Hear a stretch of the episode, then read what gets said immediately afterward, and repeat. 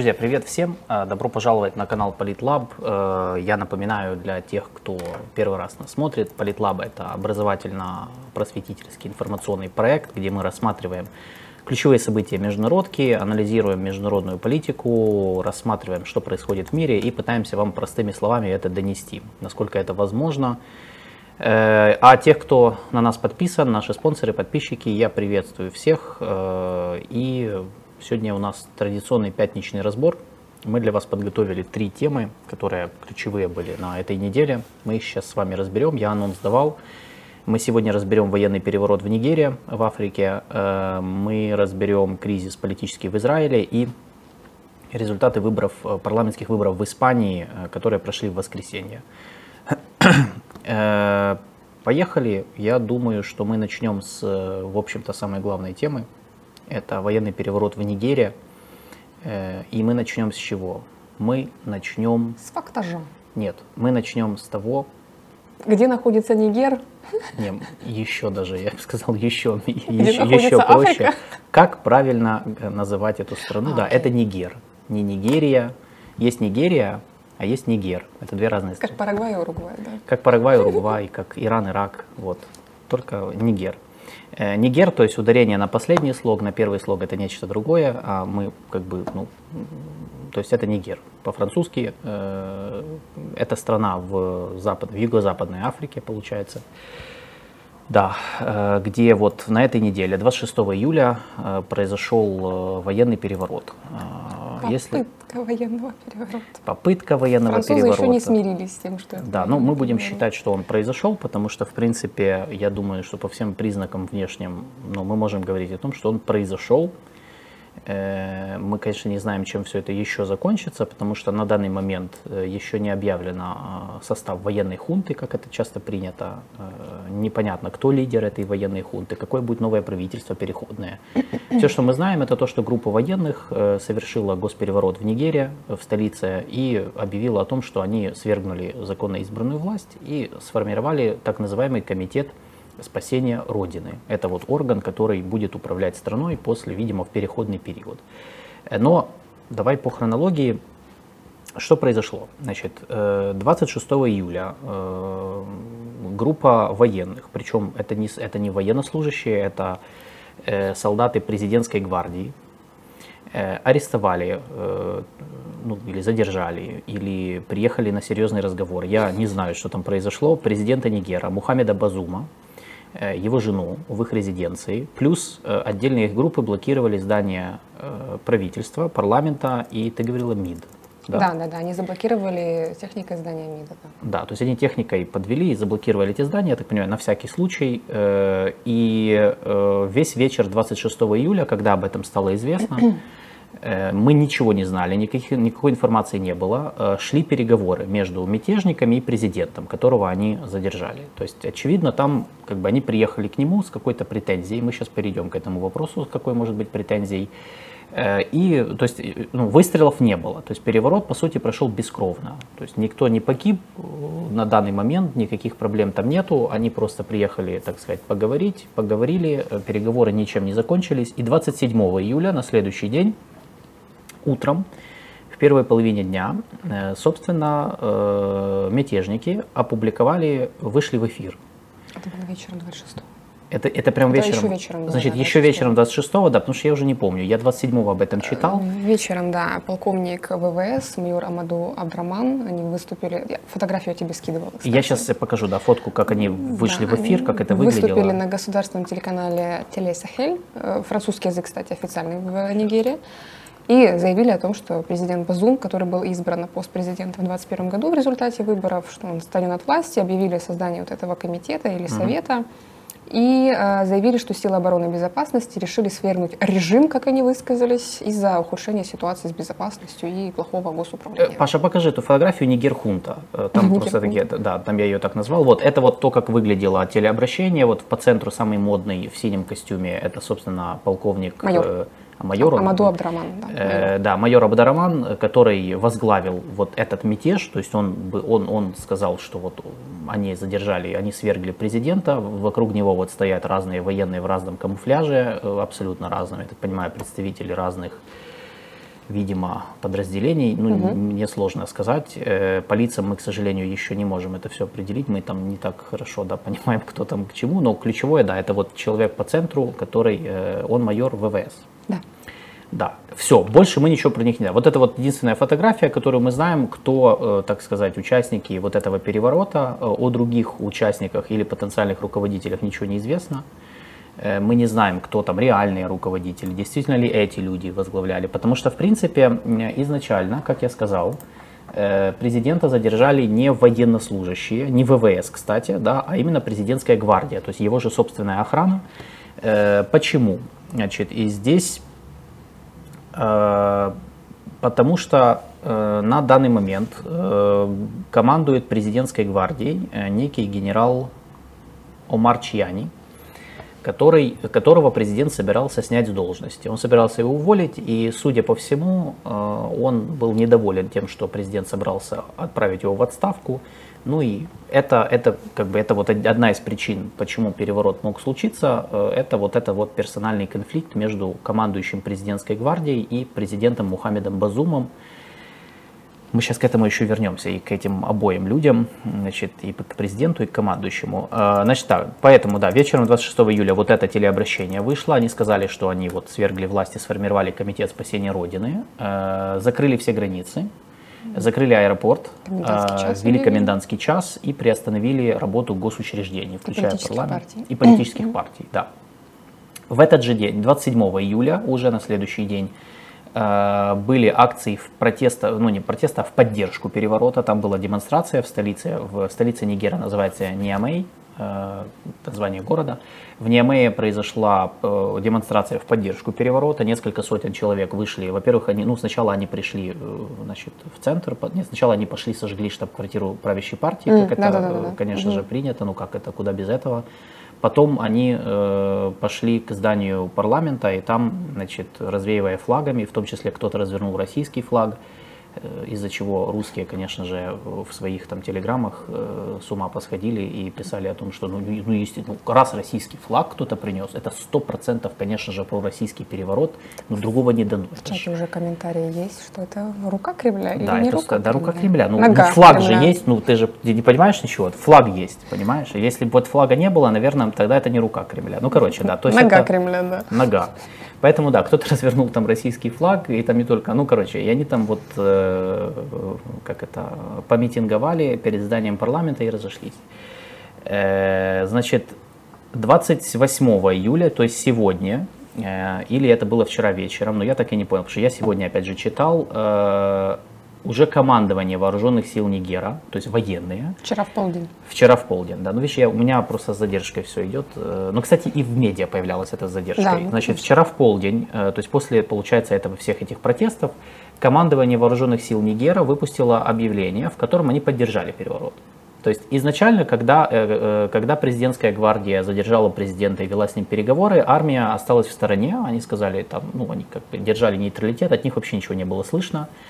И была такая мысль, была такая надежда, особенно, я так понимаю, надежда в западных медиа, что армия останется верной президенту и не поддержит. Но они, э, генерал, главнокомандующий, начальник генштаба, э, генерал Абдусидик Исса э, выпустил заявление, в котором заявил, что они поддерживают действия пучистов, Э, они поддерживают э, вот это заявление, вот телеобращение или как это, э, сил обороны и безопасности, как они себя назвали, и формирование вот этого комитета спасения Родины. Объяснили они это тем, что они поддержали их действия во избежание кровопролития, то есть столкновений между разными фракциями военных и под гарантией неприкосновенности президента и членов правительства. То есть по большому счету я думаю, что весь 27 июля, 26-27 июля между армией и президентской гвардией шли переговоры по поводу того, что произошло. И, судя по всему, ну, выглядит это так, что они договорились между собой, что армия поддержит мятежников, но те должны пообещать, что трогать президента они не будут. То есть ничего они с ним не сделают, все, ну, как бы никого не убивать не станут, расстреливать тоже. И, по сути, если все останется бескровно и, так сказать, цивилизованно, э, то тогда армия всех все поддержит. Поэтому они выпустили это заявление. То есть на данный момент можно сделать вывод, что э, нигерийская армия э, поддержала переворот и по большому счету сейчас занимает одну позицию. Значит, и я думаю, все. Вот это вот вся В хронология. другом углу ринга, В в другом другом углу ринга. ринга, помимо да, президента, находится министр иностранных дел Хасуми Масауду, который все еще сохраняет за собой, как это ни странно, этот пост. И э, он давал интервью каналу France 24. Э, это было еще вчера. и заявил о том, что вся полнота власти находится, собственно, в руках президента, который и, собственно, правительства, да, А, гражданское правительство является законным и легитимным правительством, и заявлял о том, что президент Базум находится в хорошем состоянии. При этом, что важно отметить, что президент Базум, который, по сути, находится в заложниках, он за это время пребывания в заложниках успел пообщаться и с Энтони Блинкиным, госсекретарем США, и с президентом Макроном, который сейчас находится в турне в южном регионе, в южной части Тихого океана. Он сейчас там посещает Папуа Новую Гвинею, Новую Каледонию и Вануату. А, Катрин Калана, э, Калана, да, правильно, или Колона? Калана. Луна, наверное. Министр иностранных дел Франции, собственно, давала комментарии по этому поводу, выразила осуждение со стороны президента Макрона по поводу этого переворота. А, И в Твиттере вчера днем а, Хасуми Масауду объявил о том, что он исп- является исполняющим обязанности главы государства. Поэтому что там на самом деле... Кстати, интересно, что когда президента взяли в заложники, в его твиттере появлялись сообщения о том, что не-не-не, все ок, президент все еще у власти, все хорошо, но потом эти сообщения удалялись. То есть, видно, доступ к аккаунту президента все-таки гвардия, пол- президентская гвардия получила. А, Выразили осуждение по поводу этого переворота, который, кстати говоря, является пятым, начиная с 1960 года, когда Нигер получил независимость от Франции. А, Осуждение выразили большинство стран, в частности, ну, крупных стран, в частности США и Франция, и Германия. Германия призвала э, военных отправиться назад в казармы. А, Украина в том числе. А, Министерство иностранных дел Украины осудило этот переворот. Кстати, что еще интересно, последний переворот произошел четвертый в 2010 году, но при этом были, было несколько попыток еще повторных осуществить переворот, последняя из которых была в 2021 году, за два дня до инаугурации избранного президента Мохаммеда Базума. Да. Они пытались И его захватить. Командующий президентской гвардией, тот самый, он тогда э, помог подавить этот переворот. Ну, вот, ну, как видите, Но это сейчас, да, я сейчас 26 июля что-то пошло не так. Да. Э, Почему, э, да, сразу мы как бы скажем, что этот военный переворот, он имеет абсолютно внутри, внутренние корни, то есть внутренние причины. То есть я сразу, наверное, да, я не буду как бы интригу держать. То есть э, никакого, ну, как бы существенно прямого вмешательства извне, судя по всему, не было. Ну, нет вообще никаких признаков этого. Э, Мы сейчас в контекст, контекст обсудим, да, кому это может быть, ну, кому это пойдет на пользу, кому нет, возможно. Но в целом абсолютно внутренние причины, э, их несколько. Э, Причина номер один, это то, что я говорил, э, налицо личностный конфликт между президентом Мухаммедом Базумом и командующим президентской гвардией Омаром Чьяни. Президент хотел его уволить, Чьяни, судя по всему, об этом узнал. Сам Омар Чьяни, он не, не простой человек, то есть это генерал, который с 2015 года возглавляет президентскую гвардию. Очень много лет он в войсках э, Нигера, и он э, очень был, он был одним из соратников, очень приближенных к бывшему президенту Нигера Махамаду Исуфу, который был до Базума. Э, То есть он, по сути, лоялен бывшему президенту, не этому. Ну, именно поэтому президент нынешний хотел его поменять, потому что, ну, очевидно, свои люди везде нужны. Э, И самое важное, э, генерал Чьяни, он же сыграл очень важную роль в стабилизации политической системы Нигера. Он несколько раз помогал предотвращать попытки переворотов. Причем это было много раз и в 2011 году, и в 2015 в 2018 году и, собственно, вот этот в марте 21 за два дня до инаугурации нынешнего президента Базума. Э, Я делаю вывод, что, судя по всему, когда он узнал, что его хотят уволить, э, наверное, э, ну, там было как бы так- такое настроение, что, мол, как так, мол, сколько всего он сделал, а тут он хочет его уволить. Ну и я думаю, что на этой почве вышел вот такой личностный конфликт, который привел к тому, что вот мы видели.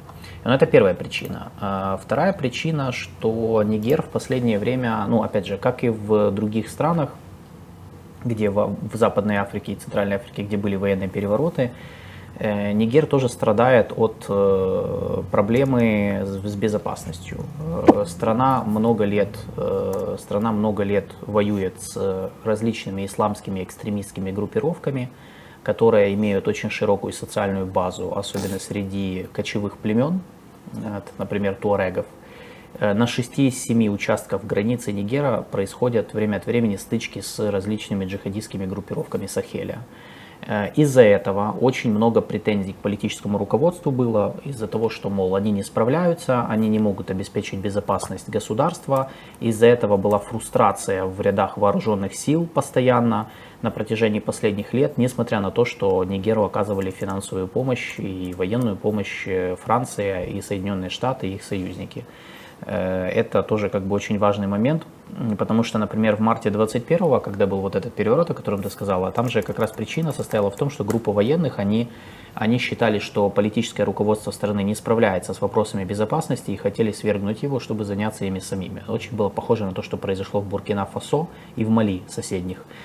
Э, и э, поэтому вот, то есть вторая причина это фрустрация в рядах вооруженных сил из-за нерешенных проблем в области безопасности.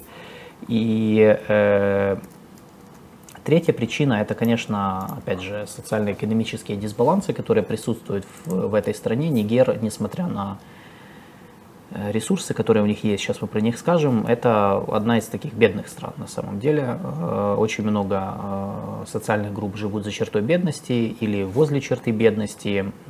Есть социальное расслоение очень серьезное, плюс очень разные люди. Э, ну, там несколько народностей на территории страны проживают. Э, вообще, я думаю, надо сейчас, да, наверное... там, Нигерия там многонациональное государство. Э, давай начнем с карты, mm? да, давайте вот перейдем как раз к этому. Есть карта Нигер-Африка, давай ее сначала покажем, и мы начнем. Вот, это там, где, это где Нигер находится. Вот зеленым как раз обозначена карта, да, те, кто нас слушает аудио, просто загуглите Нигер карта в Африке, как бы увидите. Да, то есть, как вы видите, это вот э, ну, ближе к западной, ну, ну, западная, центральная часть Африки, э, как раз вот э, возле Ливии, возле Алжира. Я сейчас покажу, у нас же есть, да, у нас есть еще одна Нигер-карта, там как раз лучше видно именно сама, вот, это уже сама страна, и вот видно, что они граничат с Алжиром на севере, на северо-востоке там не видно Ливия, на востоке Чад, на юге Нигерия, то, что я сказал, это Нигер, а на юге Нигерия соседняя, э, Бенин, э, юго-запад, Буркина-Фасо, Мали. То есть такой достаточно нестабильный регион, потому что вот если посмотреть на карту, то э, в Мали, в Буркина-Фасо, военные хунты на данный момент находятся. В Чаде на востоке тоже военные власти. В Ливии, ну понятно, там страна в полу таком каком-то хаотическом состоянии. В принципе, из всех стран, с которыми граничит Нигер, только Алжир, Нигерия и Бенин более-менее стабильные. Вот. А так как бы мы видим вот столица Ниамей, она находится вот на юго-западе на карте. Юго-запад самая юго-западная часть. То есть, ну, так интересное расположение. Да, ну, на карте хорошо видно, что э, большая часть страны находится в Сахаре. Вы можете увидеть, что в основном города находятся именно в южной части э, страны. Да, потому что там более плодородные там, там Сахель, земли. Там да. уже Сахель, это полупустыня, как бы там тропический климат, э, более она как бы угу. пригодная для жизни, скажем так, а большая часть страны все-таки это Сахара. Да, я сейчас, э, там у нас есть Нигер ландшафт карта, э, там просто как раз видно хорошо вот этот вот, то, о чем ты говоришь. Север страны, вот. кстати, населяют именно туареги, это кочевые племена, их порядка 9% населения. И вот, да, покажите карту еще раз. Да, да вот они, собственно, на севере вот и проживают в, в своей Сахаре. Да, то есть вот э, видите, вот там, где светлее, э, это вот пустынная часть. Опять же, те, кто слушает нас аудио, ну, загуглите ландшафт Нигера, и вам, в принципе, у вас там первые Google будут результаты. Э, пустынная часть более светлая, и вот туда, ближе к югу, юго-западу, там уже плодородные земли, где, собственно, и расположены крупные, крупнейшие города и самые густонаселенные районы. И, в принципе, там э, проживают больше, вот, например, народность хаоса, которые являются земледельцами и ремесленниками, а кочевые племена тех же туарегов, они больше на севере, на северо-востоке, то есть там, где вот эти транзитные пути еще древние, да, караванные маршруты проходили через Нигер. Ну, это, кстати, одна из ценностей Нигера, это хорошее географическое расположение в центре Африки. Нигер вообще это аграрная страна. Э, их большое преимущество это уранодобывающая промышленность, э, огромные запасы урана, которые были открыты в, в конце 90-х годов были открыты еще месторождения нефти и газа. А уран, запасы урана были открыты французами случайно где-то в 50-х годах. По запасам урановой руды Нигер находится на девятом месте в мире и на шестом месте по, по добыче. И разведданные запасы урановой руды оцениваются в 200 тысяч тонн. А, вот. И основ... добыча ведется в городах Орли и Акута, где, собственно, и себя комфортно чувствуют французы. Но вообще Нигер это аграрная страна, у них, э, да, развито кочевое скотоводство, ремесла, различные предприятия по переработке э, всякого вида сельскохозяйственного сырья, они выращивают сахарный тростник, э, арахис, очень, кстати, вот одна из ключевых экспортных позиций Нигера. В сельском хозяйстве занято порядка 80-90% трудоспособного населения, и сельское хозяйство приносит порядка 40% ВВП. Но из-за жаркого климата, из-за пустынной местности, как вы видели на карте, обрабатывается только 3,5% территории страны. А, и, конечно, сельское хозяйство в таких условиях э, напрямую зависит от э, количества выпавших осадков, от э, засухи, от масштабов засухи. Что еще тут интересного э, есть? Спрашивает Сергей Хаблов, да. наш подписчик э, Хауса. Ну да, это не с доктором Хаусом связано. Хауса это название народность, народа, который проживает на нескольких странах в Центральной и Западной Африке. Их вообще свыше 60 миллионов человек, то есть это ну, такой народ очень крупный. Э, и больше всех их в Нигерии, в соседней Нигерии. В Нигерии на втором месте круг, круг по, по, именно по, по количеству да, хауса это название народа. Это в основном ремесленники. Они из давних времен ремесленники, торговцы, земледельцы. То есть они много занимаются животноводством, выращиванием разных культур, э, в отличие от кочевников, кочевых племен. Э, в Африке вообще как бы издавна есть вот этот конфликт между кочевниками и земледельцами. Вот хауса это как раз представители больше Э, вот, э, земледельческих э, народов, так сказать, если так можно сказать. Вот, они все мусульмане-сунниты, в основном. В основном 80% населения, да. Да, и многие из них э, разговаривают на арабском языке, ну, который распространен в некоторых из этих странах. Но они не, это не этнические арабы, это не арабы этнические, это ну, африканский народ, народ. Да, поэтому... Не, я знаю, что вы пошутили, просто я объясняю, потому что вы просто своей шуткой мне напомнили, что, наверное, надо об этом сказать еще пару слов. Так что да, вы С экспортом и импортом трудности, да, действительно есть, потому что в Нигерии нет железных дорог вообще. Там экспортные и импортные товары везутся автомобильным транспортом да. в, в Бенин, э, в Нигерию, до городов, которые расположены в Бенине и в Нигерии, оттуда уже железной дорогой до э, других портов. Угу. При этом, да, то есть Нигер одна из беднейших стран мира, за чертой бедности порядка 40% населения, и страна имеет э, самый низкий в мире индекс человеческого развития. Я напомню, что индекс человеческого развития, там при подсчете этого индекса учитываются три фактора, три показателя. Это э, долголетие, то есть ожидаемая продолжительность жизни, уровень грамотности населения и уровень жизни, там, в общем, оцененный там, по, на душу населения по паритету покупательной способности в долларах США.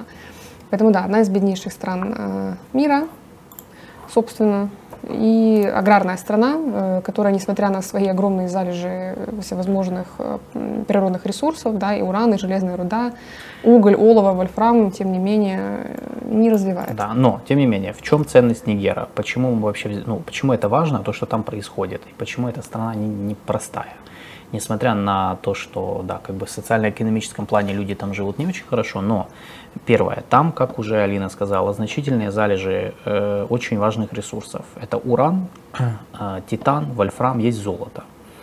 Э, она, э, Нигерия является второй в стране, второй в мире страной по э, объемам добычи урана. В 2022 году, э, ну я нашел, в 2022 году добыли более 2000 тонн урана, Уран используется, ну, где одной из, одна из сфер, где он используется, это атомная, сфера атомной энергии. Очень много урана экспортировалось из Нигера исторически во Францию, потому что Нигер был колонией Франции. И для Франции поэтому эта страна имеет до сих пор очень важное стратегическое значение. Ну не только для Франции в целом. То есть Нигер очень богатая страна в плане ресурсов на самом деле. То есть там, там ресурсы, которые сейчас активно используются многими развитыми странами в их, ну как это назовем, это новой индустриализации, да, то есть переход на новый технологический уклад, о котором многие говорят да, в контексте там, политики Соединенных Штатов, Европейского Союза, Китая. Он требует э, огромного количества как раз вот таких ресурсов, как уран, титан, вольфрам, медь, золото. И Нигер это одна из стран, которая может такие ресурсы предоставить. Да? По этой причине то, что там происходит, это ну, очень имеет большое значение как раз для рынков вот этих вот ресурсов. Э, вторая ценность Нигера, то, что там расположены военные базы Франции и Соединенных Штатов. Э, поскольку Нигер э, – это одна из ключевых стран в так называемой системе Францафрик, Францафрик, ну, ну, я думаю, можно назвать мы это уже, системой. Мы уже обсуждали, кстати. Это был один из наших первых подкастов Францафрик. Мы обсуждали сам концепт. Да, ну, э, понятно, что просто, да, это был один из первых подкастов, мы можем повториться, что, да, система Францафрик – это такая себе постколониальная система влияния э, Парижа э, на их бывшие колонии. Ну, то есть, когда Франция деколонизировала Э, ну, предоставила независимость многим африканским колониям, она ну, ушла, но осталась. Да, то есть мы же понимаем, что Франция полностью не ушла из континента и значительную часть влияния сохраняла на элиты стран, на их экономику. Очень французские компании, ну, в, в том же Нигерия, э, они остались, они очень сильно присутствовали, в том числе для обеспечения продолжения экспорта того же урана, для того, чтобы использовать его в своей сфере атомной энергии. Э, и Францафрик, то есть это система, как бы, в которой, которая предоставляла, как, ну, то есть сфера влияния, назовем это так, да, то есть как оно можно, сфера влияния Франции, в рамках которой они могли оказывать влияние на эти страны как э, hard power, так и soft power, да, то есть и мягкой силой в том числе, через французский язык, который до сих пор распространен в этих странах. И это как раз страны Западной и Центральной Африки, и там до сих пор расположены военные базы Франции. Там, э, ну, по данным э, Le Monde, 1500 французских военных. Более того, именно в Нигер Франция вывела войска, которые они... Э, именно в Нигер были выведены те французские войска, которые стояли в Мали и Буркина-Фасо в рамках операции «Бархан», которую они закончили в прошлом году. Э, то есть вот откуда ушли. Когда французы уходили в прошлом году из Мали, например, то куда же они, они их дели? Они всех солдат вывели в Нигер. Поэтому это тоже как бы такой момент. И Соединенные Штаты тоже имеют военную базу, э, ну я не знаю, сколько это, это, это база беспилотников, по сути. То есть там около тысячи американских военнослужащих 1100. и 1100 и беспилотники, которые они используют для э, нанесения точечных ударов по вот, террористическим группировкам в регионе Сахеля. То есть Нигер важная страна вот с точки зрения вот этих операций, военных операций и военного присутствия стран Запада, э, то есть Соединенных Штатов и их европейских союзников. Эм, вот. Это такое. И третья ценность. Э, Нигер э, был одной из последних, ну, последней, по сути, страной, ну, одной из последних стран вот этого субрегиона с избранным гражданским правительством и хорошими отношениями с ЕС и Штатами. То есть, по большому счету, нигерийское политическое руководство, оно было прозападным что редкость на данный момент, потому что в Африке в целом как бы развиты антизападные сентименты, особенно в последнее время, а тут он такой был островок идеологической и политической стабильности и адекватности для Запада.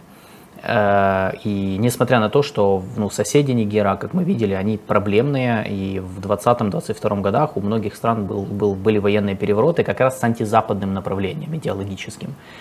И поэтому, конечно, Нигер был очень важным для э, Соединенных Штатов, для Европы, так как они были как бы их союзниками, считались. То есть их считали их союзниками, тем более, что с 2012 года Штаты потратили на Нигер полмиллиарда долларов. Это только помощь в области безопасности и обороны.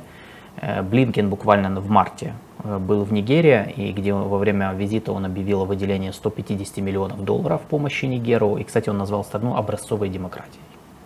Угу. Ну, бывает.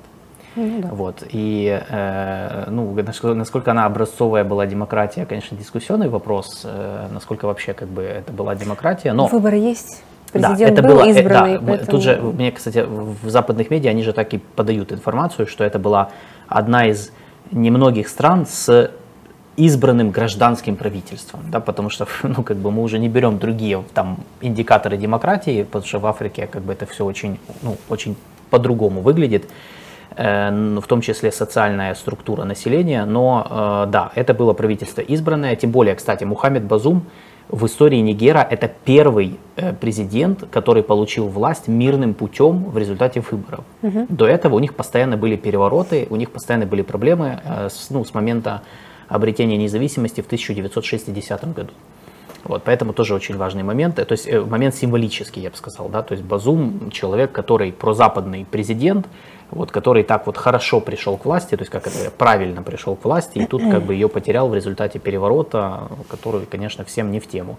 И еще одна ценность э, Нигера – это страна, один из ключевых союзников Европейского Союза в борьбе с нелегальной, с нелегальной миграцией из Африки. Потому что он находится, мы видели карту, он находится как раз э, в Центральной Африке, как раз на, на на пути э, вот этих вот маршрутов, по которым контрабандисты часто перевозят людей или по которым люди, э, нелегалы из Африки, субсахарской Африки попадают в Северную Африку, а оттуда на лодках, как мы видели, плывут через Средиземное море, там в Испанию, в Грецию, в Италию, на юг Франции. И, э, и Нигер был очень важным в этом плане. В, за три года, в 17, с 17 по 20 Европейский Союз выделил Нигеру на, вот, на вопросы, ну, в, в целом финансовой помощи на более чем 1 миллиард долларов, из которых вот э, как минимум четверть шла как раз на сдерживание, ну, на миграционную политику. Э, под миграционной политикой мы понимаем просто сдерживание нелегальной миграции, то есть отлов людей на границах. Это все равно было сложно, потому что мы, вы, вы сами видели э, карту, то есть как бы Нигер это в основном пустынные территории, их очень трудно контролировать. Там вообще ландшафт очень сложный, как и в других странах. Именно по этой причине э, есть проблемы с борьбой с терроризмом, потому что ну, физически очень сложно контролировать такую территорию и такие границы. Э, тем более, когда у тебя соседи еще тоже проблемные, и когда есть проблемы, и когда недостаточно сильные государственные институты и силы безопасности. Вот, это по поводу ценности Нигера. Теперь по контексту. Да, то есть, что можно сказать, в каком контексте произошел переворот. Давай начнем с э, первого. Э, ну, то есть, чтобы вы понимали контекст, да, почему мы вообще об этом вот говорим. Значит, контекст номер один. Э, переворот произошел на фоне э, саммита Россия-Африка в Петербурге. Ну, как раз в эти дни он открылся, как раз когда переворот был, он открылся в этот день. Э, туда съехались африканские лидеры африканских стран. Э, я, кстати, сколько их там было? 19, по-моему, глав государств. Это, кстати, намного ниже, чем в 2019 году было. В 2019 году их было 43. Э, в 2019 году Россия проводила первый саммит Россия-Африка, угу, и было 43 да, главы государства, сейчас 19, то есть меньше. При этом президент Нигера, кстати, не собирался туда ехать. Да, президент Нигера, кстати, единственный был, который принципиально отказался поехать то есть, по, по, ну, понятно, он же был союзник, по, поскольку он как бы как союзник стран Запада, он сказал, что он не поедет туда вот именно по политическим причинам. 19, 19 было глав государств, э, и остальные были представлены не на уровне глав государств, а на уровне там, премьер-министров, министров иностранных дел, то есть другие тоже там были. Это не значит, что было 19 стран, это значит, что просто не было ну, много африканских именно глав государств, то есть не все туда поехали. В целом, э, переворот в Нигерии, конечно же, создал хороший фон для российской пропаганды, потому что, конечно, естественно, э, россияне начали в своих медиа говорить о том, как хорошо, что произошел переворот. Ну, то есть для них э, с пропагандистской точки зрения это хорошая история, потому что они могут и они сразу начали говорить о том, что, конечно же, этот переворот антизападный, конечно же, раз он антифранцузский, значит он антизападный, раз он антизападный, значит он антиамериканский. А раз так, то э, это создает возможности для захода в Нигер э, незападных государств. Ну, то есть для России, Китая, там, других стран, которые могут там усилить свои позиции. Э, это не значит, что это произошло, э, я не, вообще не уверен. То есть тут еще надо подождать, посмотреть, что там будет. Э, но, конечно, для россиян это было хорошей новостью именно на, на, на фоне вот этого саммита, потому что на саммите одним из вопросов, который обсуждался, вот в чем секрет усиления России в Африке, ну и Китая тоже, в том, что они, многие пока что рассматривают Россию как альтернативу ну, альтернативный такой силовой ресурс в э, борьбе с, э, ну, в области безоп... в партнерстве в области безопасности. Вот, поэтому первый контекст нужно рассматривать в контексте, конечно же, российского саммита, российского саммита и вообще России. Можешь воды попить? Я не вижу смысла, то есть я как бы не считаю, что Э, я не считаю, что в этом саммите, э, точнее в ходе этого переворота э, была какая-то прям прямая рука Кремля. То есть у нас нету реально, вот мы искали информацию, у нас нету инф- конкретно каких-то доказательств, что там русские участвовали в перевороте. Скорее всего, как я сказал, что это он имел внутренние причины. Э, россияне развернули целую информационную кампанию пропагандистскую, в, в которой, в рамках которой они рассказывали, как хорошо, что переворот вообще произошел. Э, для них это понятно, поскольку ну, это может, э, они могут это использовать в, свои, ну, в свою пользу, но опять же тут все будет зависеть от того, какой характер политическая власть в Нигерии будет иметь э, после, ну, в ближайшие дни. Потому что, как я сказал, мы ничего не знаем о том, какая будет новая власть, какая будет, какая будет структура военной хунты и так далее. Э, в целом, кстати, по саммиту Россия-Африка он э, был достаточно... А, кстати, по поводу позиции России вообще на переворот, очень интересно было, что Евгений Пригожин, который был, кстати, на саммите Россия-Африка, он же поддержал переворот, он публично написал, что вот молодцы, круто, ну, понятно, то есть, я так понимаю, он воспринимает это с точки зрения своих интересов, то есть возможности завода туда вагнеровцев, с которыми позаключают контракты, и они будут дальше зарабатывать деньги. Плюс, как я сказал, в Нигерии очень много ресурсов, а вагнеровцы, их подпольная империя в Африке, известна тем, что они же как раз занимаются разведкой, добычей, точнее разведкой ресурсов, добычей и охраной вот этих вот всех месторождений. Конечно же, они мечтают зайти в Нигер, вместо Запада туда, на вот эти все потоки, естественно, вот эти потоки. Поэтому позиция Пригожина здесь имеет абсолютно меркантильную как бы, подоплеку. Но при этом интересно, что министр иностранных дел России Лавров, он э, наоборот занял позицию, он назвал э, переворот э, антиконституционной затеей. То есть он, по сути, его осудил, э, и э, то же самое, и это заявление соответствующее опубликовали на сайте МИД России. Вот что, наверное, ну, как, с их с точки зрения их интересов э, правильно, потому что они написали, он же сказал, что э, мы осуждаем переворот, как и все. И британцы осудили, и все. И мы что же англичане. осуждаем? Да, англичане, англичане, да, не британцы. У них же англосаксы везде видятся. Им то, как бы, да, англичане тоже вот вместе. Вот, раз англичане осудили, то, конечно, россияне должны осудить. Поэтому так вот э, такая интересная, интересные, интересные разные позиции в России по этому поводу.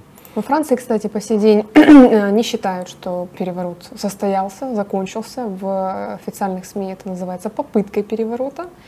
Для Франции это действительно большая проблема, потому что, по сути, э, практически во всех странах да, есть э, такая как бы объединение G5 Сахель, куда входят пять стран. Это Буркина-Фасо, Чад, Мали, Мавритания и Нигерия. Да. Это же, по сути, все бывшие колониальные, почти все колониальные э, владения Франции, в большинстве из которых уже случились военные перевороты. То есть, как бы, Франция все теряет свои позиции в регионе однозначно. Уже есть, появился, кстати, такой интересный термин, э, поскольку Переворот случился в Нигерии, в Буркина-Фасо, в Мали и в Гвинее. Появился термин «пояс переворотов» или «полоса мятежников», то есть от Атлантики до Красного моря.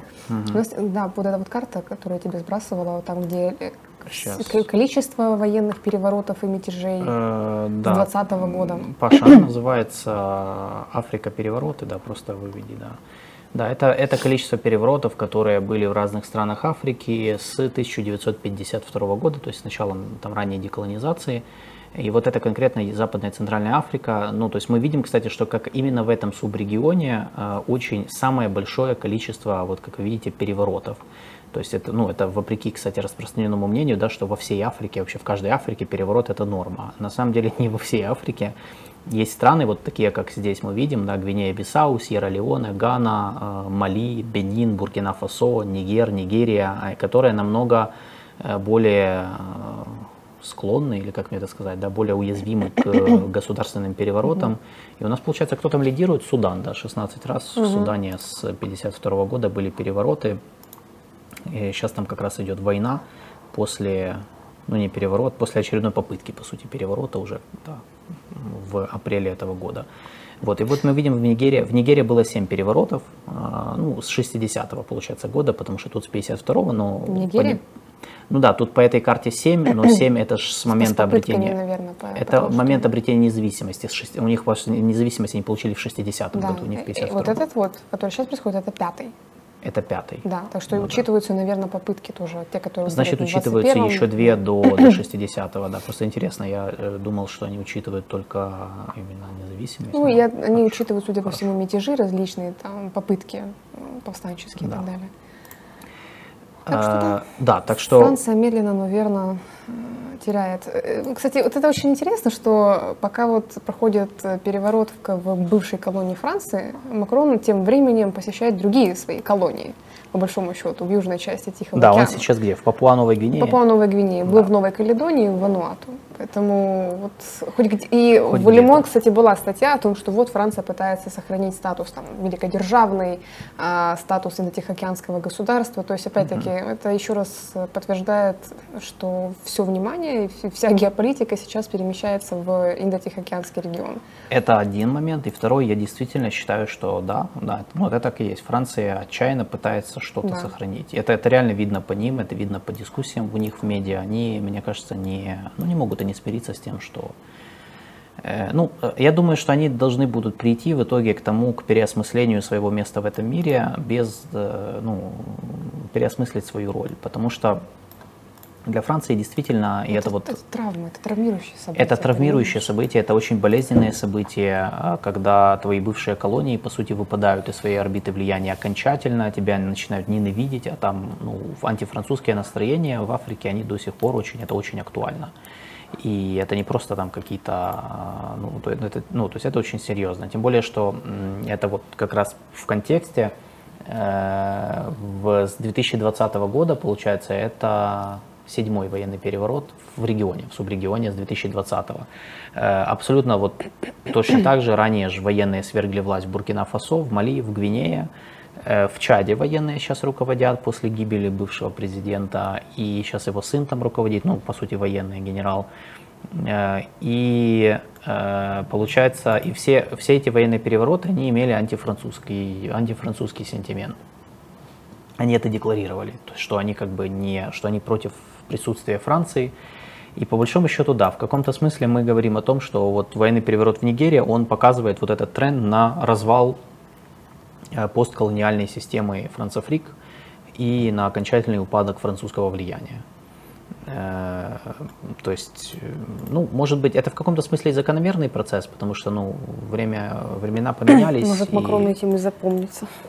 Макрон, ну, Макрона, при Макроне это происходит, да, это не то, что, то есть опять же, это не то, что он, э, здесь нет, он не, ну, это не его желание, я думаю, просто так получилось, что при нем, получается, э, добиваются остатки вот этой вот эм, колониальной системы, по сути, остатки которой там оставались в Африке, что еще раз подтверждает тренд на постепенную, назовем это, субъективизацию Африки, ну, в широком понимании, то есть это значит, что Африка все будет больше становиться, пытаться становиться автономнее, и тут это не значит, что все страны будут становиться независимыми в, в полноценном понимании этого слова, скорее всего, будет просто передел влияния.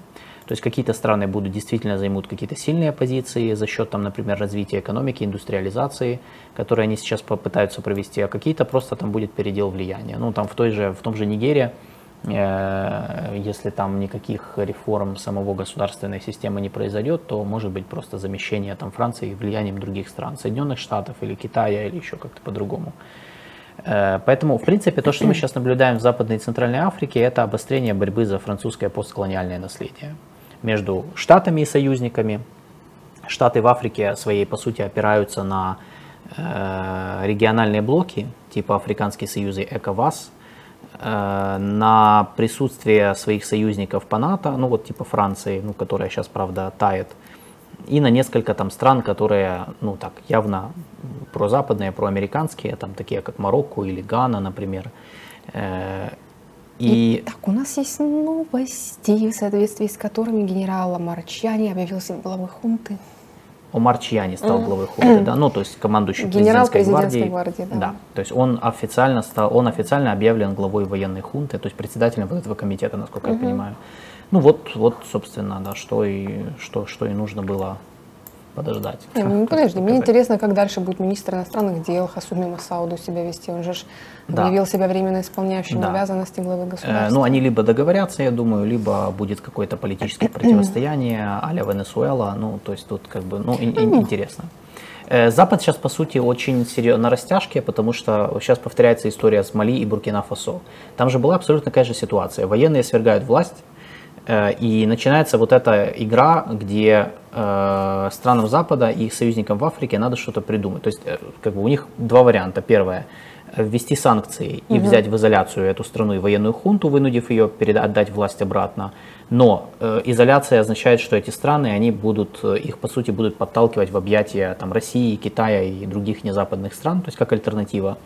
Либо наоборот, ну, пытаться с ними вести диалог и Э, по сути, продолжать сохранять с ними отношения, но это будет означать легитимизацию военной хунты. Э, с Буркина-Фасо произошло абсолютно, и Мали произошло то же самое. Против них ввели санкции.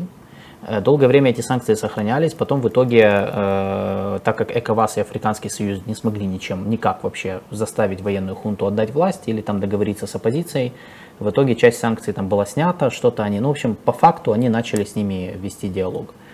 Э, будет ли также в Нигерии, очень интересно, потому что растяжка все та же. То есть либо брать в изоляцию, но рисковать, что изоляция приведет к тому, что э, военная хунта будет развивать отношения с Россией и Китаем, либо не брать в изоляцию, но наступать на определенные свои моральные принципы, и моральные, и, и политические, идеологические принципы, легитимизируя, по сути, незаконную власть, там, которую вот захватили. Держи фоточку генерала. Вот. Это он выступил, да? Ты мне сейчас прислал да, фотку. Да, да, я да. сейчас ее, я сейчас покажу, да, нашего Это нового э, лидера э, военной хунты Нигера, э, чтобы мы знали наших героев в лицо, да, так сказать, я же должен. Вот, поэтому я думаю, что, э, да, я не договорил про э, контекст региональный. То есть, в принципе, э, то, что сейчас происходит, Э, в Нигерии это закономерное продолжение вот этой борьбы за французское постколониальное наследие в условиях, когда французская система в глубоком кризисе, когда происходит передел влияния и экономических потоков в Африке, э, и еще один контекст, который стоит вспомнить, когда э, в Западной и Центральной Африке главной проблемой является угроза исламского экстремизма и активности различных бандитских группировок, с которыми никто не знает, что сделать. А, Причем, кстати, интересно, я вот смотрел специально, э, с чего все началось, э, когда вообще вот, ну, началась вот эта активность вот этих всех группировок, с которыми никто не знает, что сделать. Э, я бы привел два, ну, два события, которые привели к всплеску преступности и к всплеску и к распространению исламского экстремизма в регионе. Первое событие – это гражданская война в Алжире 91-2002 в Алжире, ну, может, кто не знает, там была очень серьезная, очень серьезная война, после которой э, экстремистов победили, их вытеснили из Алжира, вытеснили куда? Конечно же, в соседний Мали, э, в северную его часть, где они дальше распространя... ну, распространились, и потом это привело к войне в Мали э, в, 2000, в середине, в конце 2000-х годов. И второе, это, второе событие – это фактически развал Ливии как государства в 2011 году в результате убийства Каддафи и вмешательства НАТО в войну. То есть, опять же, э, развал Ливии привел к тому, что открылись границы, вообще не, ну, там же развалилась власть, развалилась страна, и это привело к открытию новых маршрутов контрабанды оружия и торговли людьми, э, на которых, естественно, начали обогащаться в том числе различные преступные группировки и, и исламские экстремистские группировки. И поэтому с 2011 по 2013 год все начало, ну, понятно, там, там уже пошло, сначала перекинулось на Мали, э, потом на Буркина-Фасо, и потом пошло по региону. И так, в принципе, вот появилась вот эта проблема, ну, точнее, активизировалась вот эта проблема исламских экстремистских группировок, которые в своей социальной базе опираются на кочевые племена, например, туарегов, э, которые их поддерживают, то есть они имеют социальную базу, плюс они очень грамотно э, эксплуатируют вот этот конфликт между земледельцами, фермерами и кочевниками, которые существуют иногда там столетиями в разных африканских странах, между разными народностями. То есть они специально на этом расколе играют, паразитируют для того, чтобы создавать социальную базу и создавать нестабильность, хаос, на котором они потом, э, ну, которые являются для них плодородной почвой. Э, например, в случае Нигера это конфликт между теми же Хауса и Туарегами. Поэтому э, главной, кстати, ударной силой вот террористических организаций, против которых воюют все эти страны, это коалиция, которая называется Джамаат Нусрат аль-Ислам аль-Муслимин. Э, в общем, это большая коалиция, которая была создана в 2017 году в результате слияния четырех группировок. И одной из этих группировок была Аль-Каида в Исламском Магрибе ну, Аль-Каида, которая вот действовала в Алжире, это то, что я сказал, в Алжире, потом их вытеснили, и вот они влились в эту коалицию, и теперь вот эта коалиция, она воюет, с ней, по сути, пытаются воевать все вот эти страны, где произошли перевороты. И Буркина-Фасо, и Мали, и Нигер, и, и Мавритания, и, в общем, и туда же Франция ввела войска в 2013 году как раз с целью что-то с этим сделать, но у них ничего не получилось, и в 2022 году они вывели войска после провала, и там же Штаты пытаются тоже что-то сделать, но у них как бы, ну, что-то получается, что-то нет. Вот. Э, вот этот контекст нужно иметь в виду, когда мы говорим о Нигерии и о том, что сейчас там происходит в целом. Да. Э, ты мне скинула, да, фотографию? Просто не могу Нет, ее... да, я конвертировала его в JPEG. А, сори, хорошо. Так, э, что еще мы забыли сказать, если мы забыли? Э, Паша, mm-hmm. я тебе скинул фотку, да, покажи, чтобы мы уже закрыли этот вопрос. Вот mm-hmm. она открывается, я же надеюсь, да, это JPEG. Э, Там еще была неплохая карта Африки с разными странами, в которых происходили. Сейчас э, загляну. Ну, если ты мне скидывала, тогда... Да, тогда, вот, а, вот. Это. Скинь мне ее, да. Вот это Она Омар Чьяни, это командующий президентской гвардией, который вот, вот только что объявил себя главой военной хунты, э, военной хунты Нигера. Вот, будем, будем знать. Да. Она у тебя есть. Э, хорошо, сейчас я ее себе, сейчас я ее скачаю. Э, так, что еще? Да, это, это, это тот, самый, тот самый пояс э, мятежей, пояс бы, протестов, как он там называется, от Атлантики до Красного, Красного моря. Ну да, получается, если смотреть... Полоса, э, пояс переворотов, полоса э, Да, получается, если смотреть на, на карту этих как бы переворотов, да, то в Буркина-Фасо можем... в прошлом году два было, да, переворота? Да, в Буркина-Фасо был один переворот, потом э, пришли военные, потом был переворот других военных против этих военных, а, они же там между собой еще, да, не могли поделить э, власть, угу. и по этой причине, да, короче, у них э, и в, в Мали тоже было, а, по-моему, с 2020 года два переворота. То есть в 2020 году один и, по-моему, в 2021 или в 2022 еще один. Ну, то есть там же там не, то есть да, власть не, не стабилизируется. Да, тут 20 и 21, да, как раз есть э, года. Э, вот, поэтому тут мы... И там еще, э, да, на Ютубе есть фильм на французском языке, правда, документальный фильм. Можешь называется скинуть, если можешь. Нигер. Не могу. Ты не можешь да, скидывать? Да, Нигер, э, борьба или битва за уран. Он на французском языке, но кто знает французский, соответственно, можете посмотреть. Кто нет, с субтитрами смотрится вполне адекватно. Ну, я проверяла, в общем-то. Э, ключевые, ключевые моменты, тезисы можно, можно уловить. Сейчас э, я хочу просто показать все-таки эту карту, потому что я не могу ее никак... Сейчас, эм, секундочку, я хочу ее просто я никак не могу выкачать, вот все нормально. Вот, Паша, да, покажи вот это то, что мы говорили про пояс переворотов, да, или как его там сказать. Я думаю, что оно должно открыться, по идее. Сейчас мы ее покажем уже и эту тему закроем. Да, вот то, что говорила Алина, от Атлантического океана до Красного моря. Да, то есть мы видим, это те страны, где произошли перевороты, где гражданские правительства были свергнуты, Э, и пришли военные, и власть была абсолютно нестабильной. То есть мы видим, что это такой пояс центральный с, западно, с запада э, на восток, и это, конечно, создает огромные проблемы, потому что это страны, которые имеют очень важное географическое расположение. Э, кроме того, из-за них, по сути, обостряется проблема нелегальной миграции в Европу. Из-за них обостряется проблема распространения исламского экстремизма по Африке, что очень многих пугает, потому что это страны очень слабые, уязвимые как раз к э, террористам.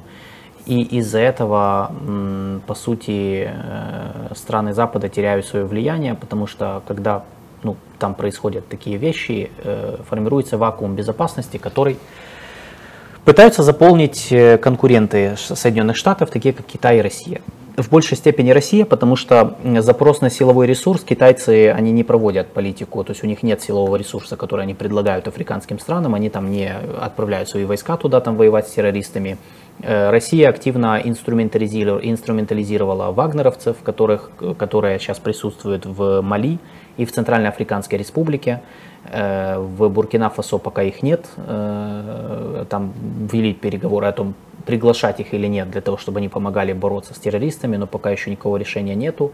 И сейчас вот с Нигером многие пишут о том, что вот сейчас 100% Россия теперь туда зайдет. Я бы не был так уверен. Я вообще считаю, что э, ну, как бы нам нужно быть аккуратными с такими, ну, не надо воспринимать все как Короче, не все военные хунты в Африке, они пророссийские. Да? Это первый тезис, э, то есть это вообще не очевидно. Э, они все разные. То есть если в Мали, очевидно, ну, в Мали военная хунта, которая пришла к власти в 2020 году, она воспринимала Россию как альтернативный силовой центр, и она пригласила э, наемников э, ЧВК «Вагнер», то там в той же Буркина-Фасо этого не произошло. Э, и э, в принципе, ну и в том же Судане тоже как бы там очень разные настроения по этому поводу.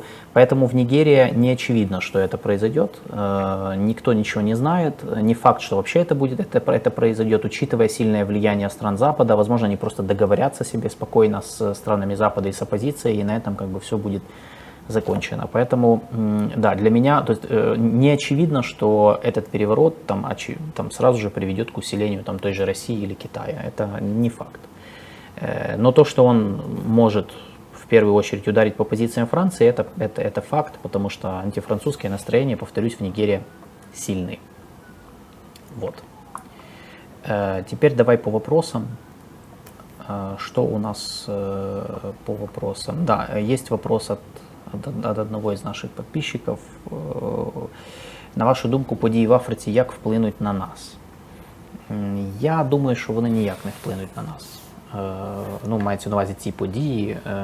Ну, звісно, Нігер це, до речі, ну, важлива країна в тому плані, що при президенті Базумі у нас був потенціал розвивати з ними стосунки, бо вони були прозахідні, вони були більш чутливі до меседжів з зі Сполучених Штатів і Європи. Плюс Е, ну, відповідно на цій на цій ідеологічній основі ми могли з ними розвивати стосунки. Зараз не зрозуміло, що буде.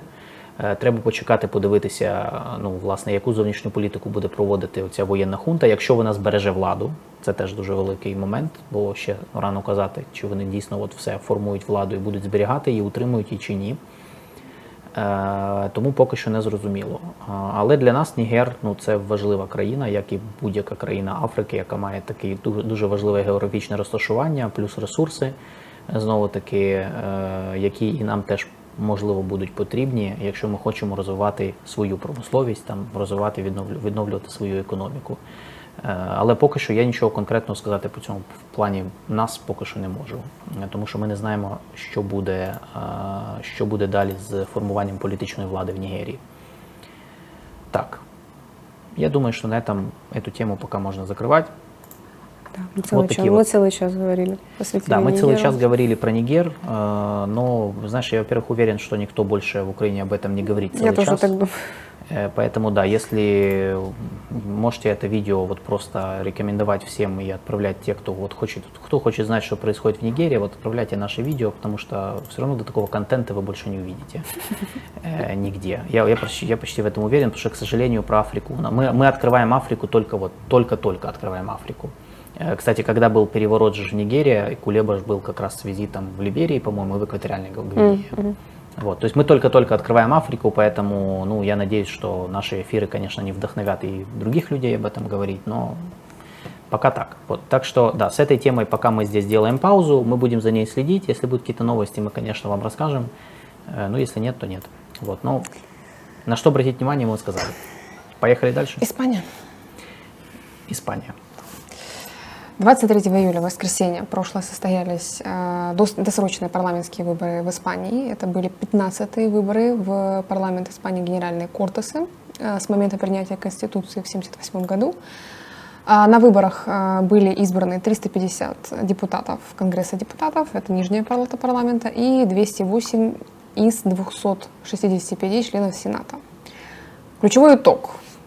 Испания в тупике, явных победителей нет, Э, крайние правые, по сути, провалились, потому что потеряли 19 мест по сравнению с прошлыми выборами. А социалисты во главе с Педро, Педро Санчесом, э, собственно, устояли.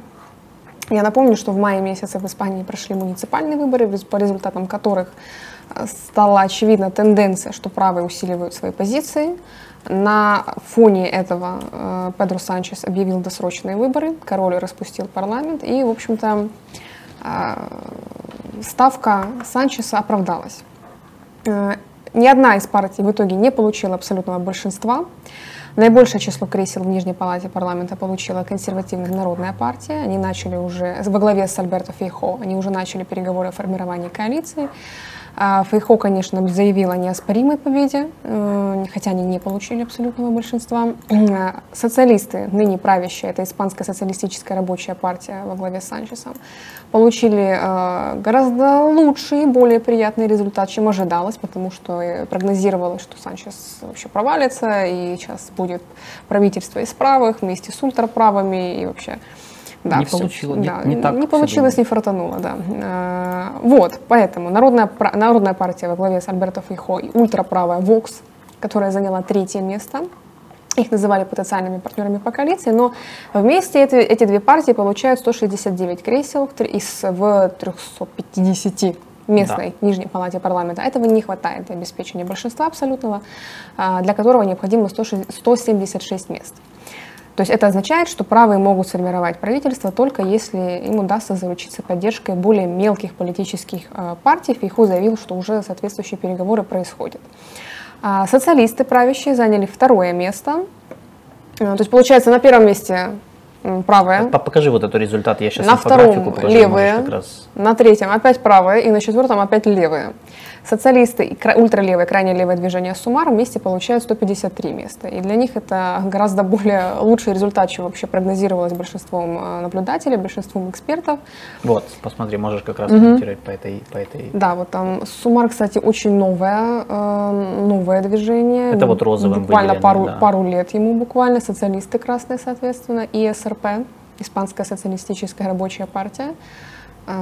Так, и да, вот еще? Э, мы видим, да, социалисты набрали 122 места, в 2019 году у них было 120, то есть они на два даже больше. Набрали. Да, на два больше, чем в 2019. Хотя думали, что все Санчес, да, ну как э, Сумар. Э, Санчес очень живучий, я хочу сказать. Да, да, да. И э, у нас э, в списке вон последние 130, две. Предпоследняя это уже правая, то есть правоцентристы, э, Народная партия. ПП, да, 136 мест, было 89, то есть они реально усилились, как и прогнозировали.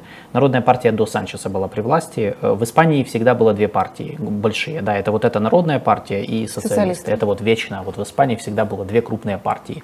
Но сейчас мы видим, что размываются, видите, и вот Vox последняя, это Vox с зеленым, они, это ультра, ну как ультра, праворадикальная, правоконсервативная, ультраправая, можете называть как хотите. Э, в, но, но они э, то есть, думали, что они как раз наберут больше, они набрали всего 33, хотя должно было быть, нам, ну, думали, прогнозировали им больше. В 19 у них было 52 места, то есть они потеряли. В общем, у правых успех оказался очень, очень скромным, э, очень далеким от того, что предсказывалось. Народная партия набрала примерно на 300 тысяч голосов больше, чем ИСРП, чем партия Санчеса, которая, получается, у а, ПП было 8 миллионов 100 тысяч голосов, это 33%, у СРП 7 миллионов 800 тысяч, это 31%, то есть разница 33,1 а, против 31,7, то есть полтора процента разница. Сторонники ВОКС, конечно, не удовлетворились третьим местом. У них получается 3 миллиона голосов, 12%. Да, в прошлый раз было 52 места, в это 33. Uh-huh, uh-huh. Вот. Э, поэтому после поражения на автономных муниципальных выборах социалисты и Санчес продемонстрировали очень хорошую способность к сопротивлению. Да. И решение Санчеса о досрочном проведении парламентских выборов себя оправдало. Э, кстати, Сумар – это ультра, ультралевое движение, блок Сумар. Они заняли четвертое место, получили 31 место. То есть у них, они отстали от Вокс, от ультраправых, всего лишь на 20 тысяч голосов. Это угу 0,1%. То есть это все говорит о том, что общество в Испании чрезвычайно поляризировано, они не могут определиться, да, то есть тут даже проблема, наверное, не в идеологии, они не могут э, определиться с тем, кто поможет им решить существующие проблемы. Я думаю, действительно проблема не в идеологии, потому что, смотри, много лет в Испании э, две партии все решали. Это либо социалисты, либо консерваторы, они менялись там туда-сюда. Э, и сейчас проблема состоит в том, что обе партии, они системные, то есть как бы они часть истебли, это, это истеблишмент, такой старый истеблишмент в Испании, и сейчас к ним э, доверие немножко подорвалось за последние годы, э, кто-то устал, кто-то считает, что они там э, уже не справляются со своими, кто-то считает, что они не актуальны, ну как и в любой стране, есть запрос на новые лица, новые партии, более там какие-то новые идеи, И проблема в том, что эти партии вот начали появляться, и они начали размывать и левый, и правый электорат. Но какие это партии начали появляться? Начали появляться партии такие достаточно ну, популистского характера. То есть что на левом фланге, типа Сумар, да, что на правом, типа вот этих Vox, э, или типа вот Podemos партия, mm-hmm. которая была до этого, э, это же тоже левая такая левопопулистская партия, которая как раз была в коалиции с Санчесом до этого, и они же полностью провалились, их же даже не было здесь на этих выборах. Э, но они вроде ребрендинг провели, кстати. Может быть, часть Сумар это как раз вот эти бывшие из Podemos. Да, так и есть. Да, то есть потому что, э, по сути, то есть э, в условиях, когда есть запрос на новые партии, эти новые партии появились, но это партии такие, достаточно, то есть как бы с одной стороны, да, это новые, с другой стороны, у них, они очень специфические. Многие из них, они откровенные популисты, у многих нет какой-то четкой программы, прям, ну, серьезной. И получается, что электорат разделен, то есть часть людей поддерживают эти партии, но при этом обеспокоены, что это такие ну, популисты, от которых непонятно чего ожидать. Э, с другой стороны, э, другие считают, что ну, лучше уже поддержать традиционные партии, потому что, по крайней мере, мол, у них есть опыт, у них там есть какое-то видение, это старые политики, которые что-то понимают. И я думаю, что в этом, то есть это да, это не скорее не проблема идеологии, как проблема, не знаю, политического выбора ну, в новых условиях, когда там появились актуальные темы, которые там Э, ну, типа миграции, да, mm-hmm. нелегальной миграции, которые там все хотят как-то решить, но никто не знает, как их решить. И эти выборы, кстати, показали, что электорат размывается, э, и хотя, хотя крупные партии в Испании сохраняют, мы видим, первое место, ну, первые два места, по сути, заняли две ключевые партии в Испании, но, тем не менее, их электорат размывается, большинства они уже не получили и они будут вынуждены формировать коалицию, получается, с какими-то либо левопопулистами, либо правопопулистами, э, либо вообще с сепаратистами, потому что по большому счету э, сегодня, на данный момент ни одна коалиция, то есть левые вместе, не правые вместе, они не получают большинства в парламенте, им нужна еще какая-то партия. А там больше никого нет, кроме, собственно, партий, ну, условных сепаратистов. Да, это партии каталонские, например, или партии басков. Ну, их целый ряд, на самом деле. Палата депутатов сейчас очень фрагментирована. Помимо уже основных партий, вы видели это на инфографике, там целый ряд националистических партий, которые тяготеют к сепаратизму. И вот именно от них будет зависеть, по сути, формирование дееспособного правительства, которое, кстати, а парламент должен быть по законодательству сформирован, согласно, ну, по существующему графику, до, к 17 августа должен быть сформирован парламент парламент, потом уже начнутся консультации по созданию правительства. И вероятность того, что не получится его сформировать, очень высокая. И есть уже предположение, что худшим из возможных сценариев может оказаться вот повторение той ситуации, когда прошли выборы в декабре 2015 года, и вот в апреле тоже 19-го, когда ни одна из ведущих партий так и не смогла создать правительство, регулярно собирались э, новые выборы. Я напомню, что правительство Санчеса было сформировано аж в январе 20-го, а до этого была тупиковая ситуация после парламентских выборов 15 года, когда ни одна из партий не была в состоянии завоевать необходимое количество мест для управления страной в одиночку, по сути, да, и найти союзников для обретения большинства. И в течение четырех лет страна, uh-huh. по сути, жила без постоянного правительства, четыре раза проводились парламентские выборы. И по большому счету кабинет э, министров Санчеса стал таким вот первым э, коалиционным правительством в Испании со времен еще гражданской войны, в которое вошли представители вот ЕСРП и вот этого блока Унидас Подемос. Да. По мнению, да. кстати, многих экспертов, это было едва ли не, слаб, не самое слабое правительство в истории Испании, потому что но Санчес было был, очень хрупкое. Санчес был утвержден на пост председателя с перевесом всего в два голоса, но он выходил сухим из воды, несмотря на все, все возможные кризисы. Его же снимали с должности главы партии, да, но он, да. тем не менее, потом феерически вернулся на эту, на эту должность. А, вот, то есть на, самом деле у Санчеса есть и положительные моменты в его, в его работе. То есть там были, например, вот такие мероприятия, как повышение межпрофессионального минимума заработной платы, трудовая пенсионная реформа, новый закон о жилищном строительстве и так далее. Там была еще помощь вот, Испании от ЕС в размере 140 миллиардов евро. Э, которая рассчитана на борьбу с пандемией, с, пост, с постпандемийными обстоятельствами, модернизацию экономики. А, инфляция вот уменьшилась в последнее время, сократилась безработица, поэтому то есть есть какие-то положительные моменты, но при этом из негативного того, что можно было назвать, что вот э, понизило рейтинг партии Санчеса самого, это э, вот там был момент, когда они в 2021 году, они, а, они а, помиловали заключенных лидеров каталонских сепаратистов, и 60% испанцев этого не одобрили. Э, в Каталонии, конечно же, да, это восприняли с большим успехом, но вот в Испании в целом большинство вот с опаской восприняли эту инициативу. И а, неприятие у многих вызвало вот упразднение в Уголовном кодексе статьи о бунте и подстрекательстве к мятежу, да. по которой ранее, собственно, большинство а, лидеров каталонского движения за независимость были осуждены. Плюс моменты вот с ЛГБТ, закон о трансгендерах, позволяющий менять пол 16 лет, это все то, что вызывало негативную э, критику, в принципе, да, критику со стороны да. общественности. И там еще была абсолютно неадекватная коммуникация всех этих проблем со стороны э, партнеров по коалиции Санчеса Подемос. Они же абсолютно mm-hmm. неадекватно коммуницировали все эти вопросы. И именно из-за них они потянули его на дно. И поэтому, да, на самом деле чудо, что что он как бы как раз его партия без Подемос, она более-менее еще хорошо показала себя на выборах. Э, Левые на самом деле, э, правые, извиняюсь, и вот э, Фейхо, они могли себя показать на самом деле гораздо лучше. Там был просто ряд таких вот ошибок очень, очень странных в плане пиара, например. Буквально за несколько дней до выборов его обвинили в сексизме в адрес министра труда Испании Йоланды Диас. Диас. Это она а, обвинила его в сексизме?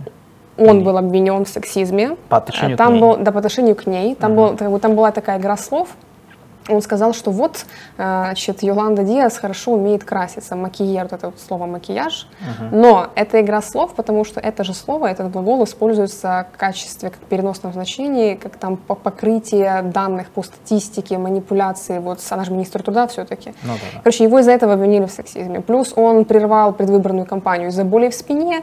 В прошлую среду, до, в среду до выборов он вообще не пришел на дебаты. Ну, то есть, как бы у них был шанс получить побольше голосов, побольше э, в принципе, да. получить более высокие показатели, но вот из ряда таких вот пиар-ошибок, собственно, они э, провалились, плюс работала, по большому счету, пропаганда со стороны левых, которые в открытую называли правых фашистами, э, буквально, ну не то чтобы угрожали общественности, но как бы запугивали, что вот да. может быть сформироваться правительство из правых и ультраправых, они фашисты и все такое прочее. Да по большому счету вся избирательная кампания в Испании, что, кстати, интересно, и уже не первый раз я это замечаю, в Греции было то же самое, когда вся избирательная кампания, она сводится реально к одному-двум вопросам. То есть реальные вопросы, которые вот лежат в основе, например, какого-то кризиса, типа там ситуация на рынке труда, uh-huh. да, или, например, вопрос там постпандемийное восстановление экономики, или там ситуация с там дефицитом бюджета, да, или вопросы там еще какие, ну то есть социально-экономические проблемы, которые реально являются вот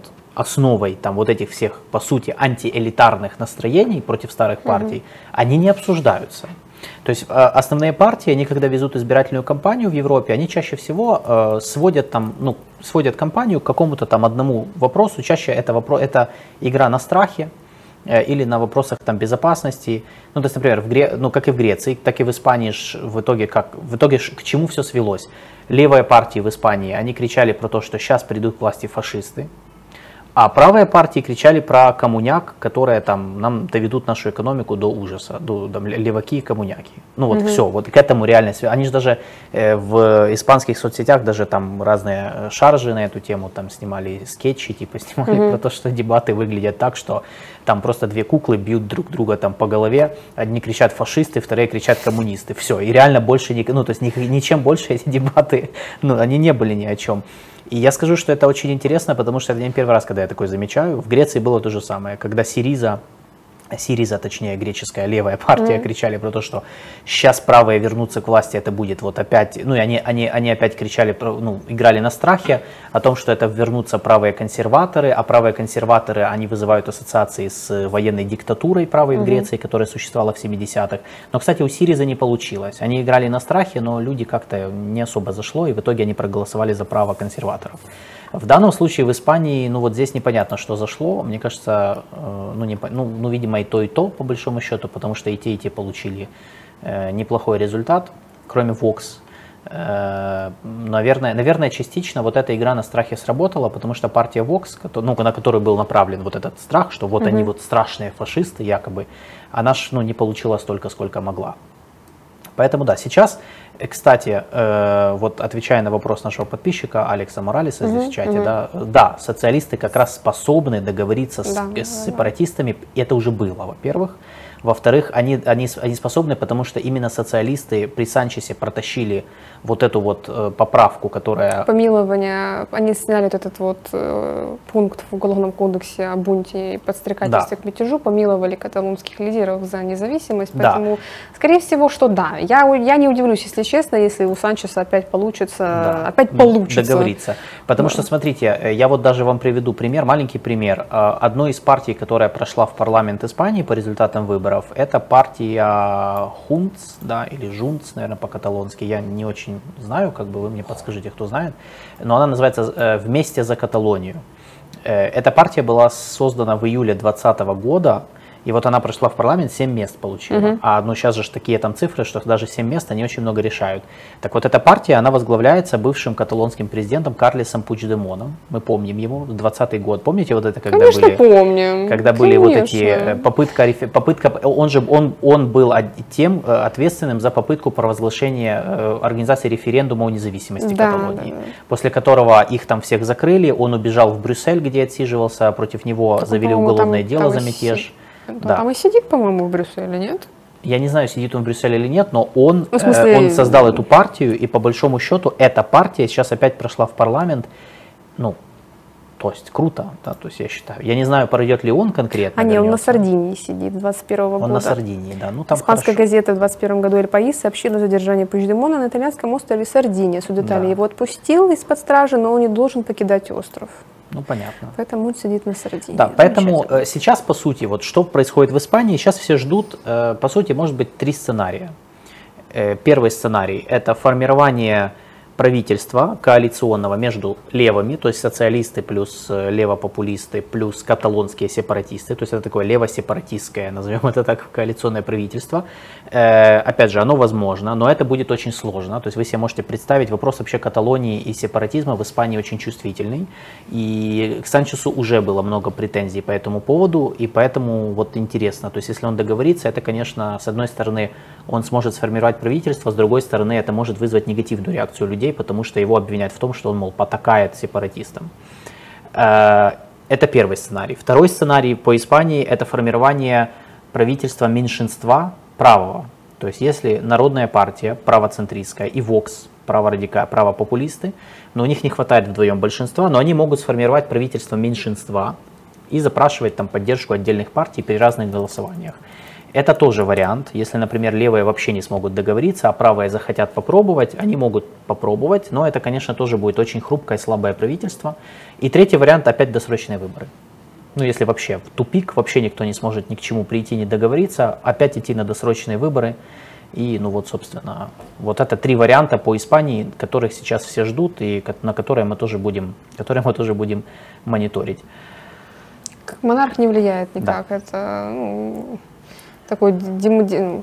Это номинальная фигура, да. да. У, в Испании уже давно монархия так, существенно... Так же, как и император в Японии, вот. поэтому... Да. Да. Более того, в отличие, кстати, от Британии, монархия в Испании, она имеет более такое одиозную репутацию, я бы сказал. После многих коррупционные скандалы просто были в разное время вокруг именно семьи, э, вокруг именно Королева Бурбонов. Летиция и принцесса Леонор делают свое дело и восстанавливают Да, да, они, да, они восстанавливают, семьи, здесь ключевое да. слово восстанавливают, потому что при э, вот этом предыдущем короле, престарелом, я уже не помню, какого Хуан звали. Карлос. Да, при Хуан Карлосе э, монархия испанская, она сильно потеряла в репутации. Да, это не Британия, где вот все прям вот сходят с ума, у них там целый культ вокруг этого.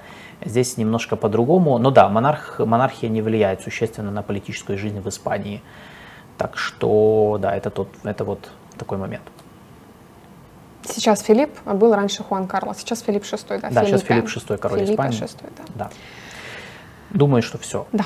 Э, мы сейчас будем двигаться к третьей теме. Прежде чем мы перейдем к третьей теме, я э, призываю сейчас тех, кто смотрят, э, потому что я вижу, что у нас просмотров, прос, те, кто смотрят, больше их, чем те, кто поставил лайк. Поставьте лайк этому эфиру, просто нажмите эту кнопку, вы все равно смотрите этот, это видео. И э, подписывайтесь на наш канал обязательно, чтобы получать уведомления, анонсы наших эфиров, э, общаться с нами, ну и просто будем вместе э, присоединиться к нашей, так сказать, армии просвещения. И по возможности, конечно же, оформляйте спонсорство. Спонсорство помогает нам идти дальше, мотивирует нас, в общем-то, работать над каналом, над его улучшением, делать больше видео. И за сегодня у нас плюс три спонсора. Э, добро пожаловать в нашу армию и большое вам спасибо за поддержку, вы няшечки. Спасибо Бубочки, большое. да. Э, и давай теперь э, к третьей теме. А, тут есть вопрос. Да, я уже говорила, это 17 августа должно быть сформировано, по идее. 17 августа. Да, к 17 августа, да, да, да, да, по Е, ідеї. Якщо ні, то знову вибори. Да, Да. Якщо ні, то знову вибори. Второй тур, Ви поэтому. абсолютно праві, Василь. Тоже один из, кстати, возможных вот Ну, сценариев. я как да. сказал, три Да, сценария, да, мы уже их, мы уже их прошли. Да. Поехали к третьей теме. Израиль. Израиль. Израиль, так. Израиль. По Израилю, да, потому что у нас было, меня спрашивали, я решил, что, наверное, надо чуть-чуть сказать про это. Э, В Израиле, э, в Израиле обостряется политический кризис, э, но я как бы захвачу, я тут не только про Израиль, скажу и про Палестину, потому что там интересные процессы. На этой неделе, э, наконец-то, ну, наконец-то, с зимы, пол- с конца прошлого года, значит, э, Кнессет, израильский парламент, э, принял один из первых законопроектов в рамках, из пачки законопроектов в рамках скандальной э, судебной реформы, которую продвигает правительство Нетаньяху. Э, Они проголосовали большинством голосов за э, законопроект, который отменяет так называемый принцип разумности.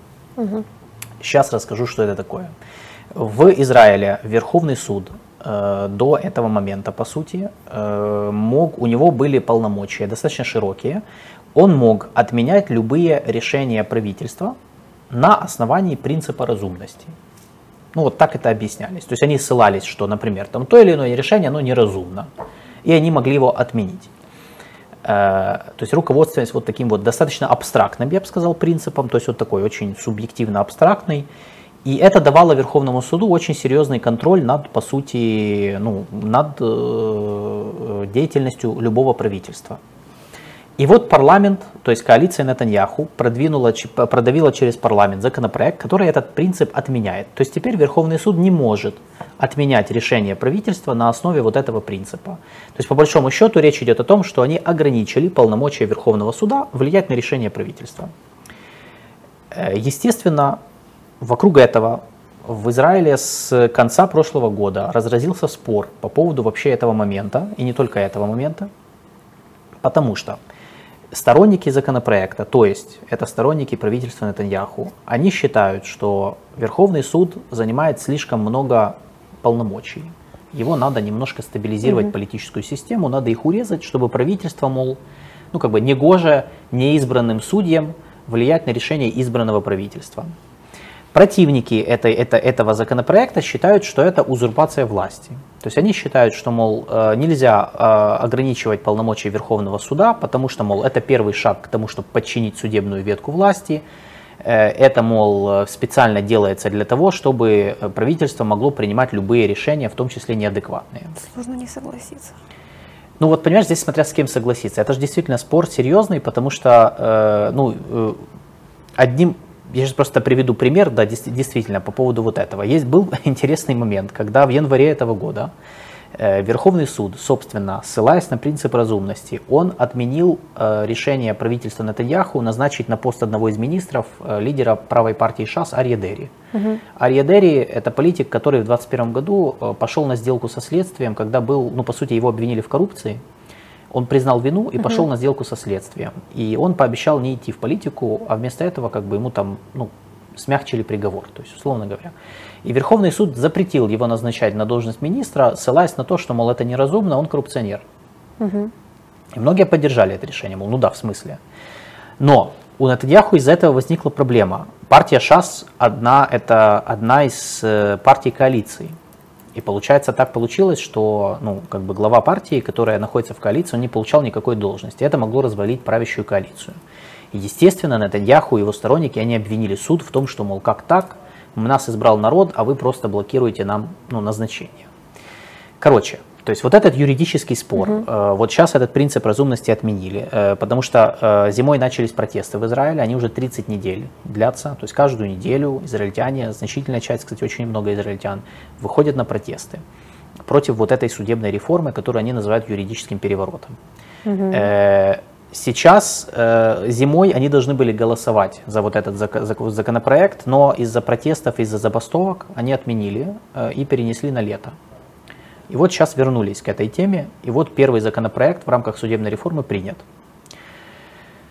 Теперь что нужно знать по поводу, это, это вот по поводу вот этого законопроекта. Вот я думаю, что в общих, я поверхностно рассказал, но я думаю, что этого достаточно э, для того, чтобы как бы понимать вообще смысл. Ну, да, то есть по сути э, это, этот юридический спор, мне кажется, он, если его более шире, как бы его шире рассматривать, то здесь можно выйти, в этом конфликте есть несколько уровней. То есть, во-первых, да, первый уровень, это тот, о котором я рассказал, это юридический спор, по сути, о сдержках и противовесах. Но это об этом. Да, то есть, что как бы одни считают, что суд должен иметь серьезное полномочия, потому что он контролирует правительство, а это важный элемент системы сдержек и противовесов. Другие считают, что, мол, нет, э, слишком широкие полномочия суда мешают правительству. Вот как бы. Это первый уровень конфликта. Второй уровень конфликта – это политико-идеологический спор, по сути, о сущности израильской демократии. Ну, по большому. Потому что, да, в израильской демократии суд какое место должен занимать? А какое место должен занимать правительство, избранное, и неизбранный суд, неизбираемый? Э, это политико-идеологический спор, потому что э, мы же видим, что конкретный раскол между в основном оппозицией, которая ну, в большинстве своем это центристские, левоцентристские, левые партии, и правительство, которое нынче сформируется в основном из правоцентристских и ультраправых партий, в том числе партий э, правых, сионистских и религиозных. Угу. Это тоже очень важно понимать. То есть конкретно раскол между правыми и левыми в широком понимании. И это второй уровень конфликта. Третий уровень конфликта – это, я бы сказал, некий философско-мировоззренческий, что ли, спор о природе государства Израиль и вообще будущего национального, э, проекта национального развития. Потому что, в принципе, ну, я вот, э, я читал некоторые тексты об этом, э, и они сводились к тому, что, как бы, например, часть правых, ультраправых партий в Израиле, они считают, что ну, вообще, э, вот страна, она должна, то есть вообще государство, оно должно строиться как этнонациональное такое еврейское государство, именно еврейского характера, и подчиняться в первую очередь основоположным там, каким-то законам, то есть basic laws, да, это то, что каким-то политическим традициям э, именно ну, еврейским, которые там формировались столетиями на этой территории, там, которые были заложены изначально там, основателями этого государства.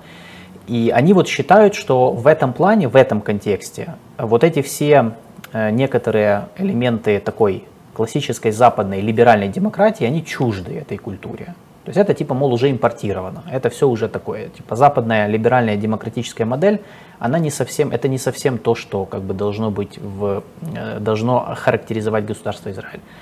Э, с другой стороны, их противники, ну то есть в оппозиции, наоборот, они считают, что надо брать пример, надо именно строить вот как бы западную модель демократии, и вообще как бы государство Израиль должно быть светским, религиозные там принципы это хорошо, но они должны быть отделены. Э, ну, то есть вот это, есть вот этот конфликт между, э, опять же, вот вопросом места религии mm-hmm. в государстве и вот этот спор по поводу того, о чем должен быть Израиль. Это должно быть действительно этнонациональное еврейское государство, но в таком случае в этом государстве нет места арабским меньшинствам. Угу. Ну, получается, потому что ты не можешь по-другому это строить. Либо это все-таки государство полиэтническое, многонациональное. Угу. Вот. И вот мне кажется, что здесь есть вот, вот этот уровень конфликта, который тоже наслаивается на вот этот спор по поводу законопроекта о судебной реформе. Э, ну, опять же, в рамках конфликта между правыми Нетаньяху как бы, и левой, и левой, в основном левой оппозицией. Э, и раскол, кстати, в обществе достаточно глубокий, я бы сказал, он даже принципиальный во многом. Э, из-за этого Израиль же переживает достаточно длительный политический кризис за последние с, 20, с 2020 года, сколько, за последние два года там было, по-моему, 6 выборов или 5. Не помню, надо посмотреть. Но, э, по-моему, 5 было досрочных парламентских выборов. Почему? Потому что каждый раз после выборов либо не могли договориться о формировании коалиции, потому что слишком разные были позиции у партий, либо договаривались, но такое правительство долго не жило. Э, даже в этом случае, вот сейчас при власти в Израиле, по сути, самое правое в истории Израиля правительство, то есть оно сформировано из в основном правых партий, но даже у них все очень сложно, то есть они между собой, им даже иногда трудно договариваться, поэтому это правительство, оно достаточно ну, ну, хрупкое на самом деле, несмотря на то, что идеологически они могут быть где-то близки. Э, сейчас главная проблема с Израилем и вообще с этой всей темой состоит в том, что раскол в обществе, он же также может перекинуть, ну, как бы охватывает и армию, потому что ну, армия это тоже часть общества.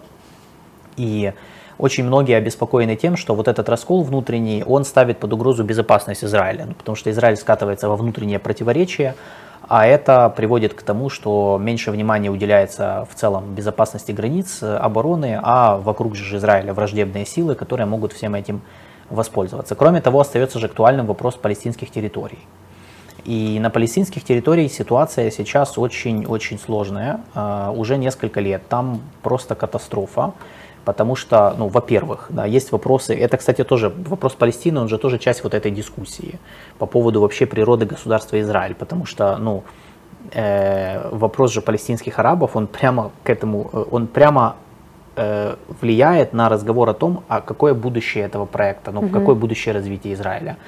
Э, то есть палестинских арабов надо отсекать или нет. Да, то есть есть куча арабов граждан Израиля, есть не граждане, которые живут на оккупированных территориях. И э, это, э, результат этого спора, он же напрямую зависит от того, как, как решать этот вопрос.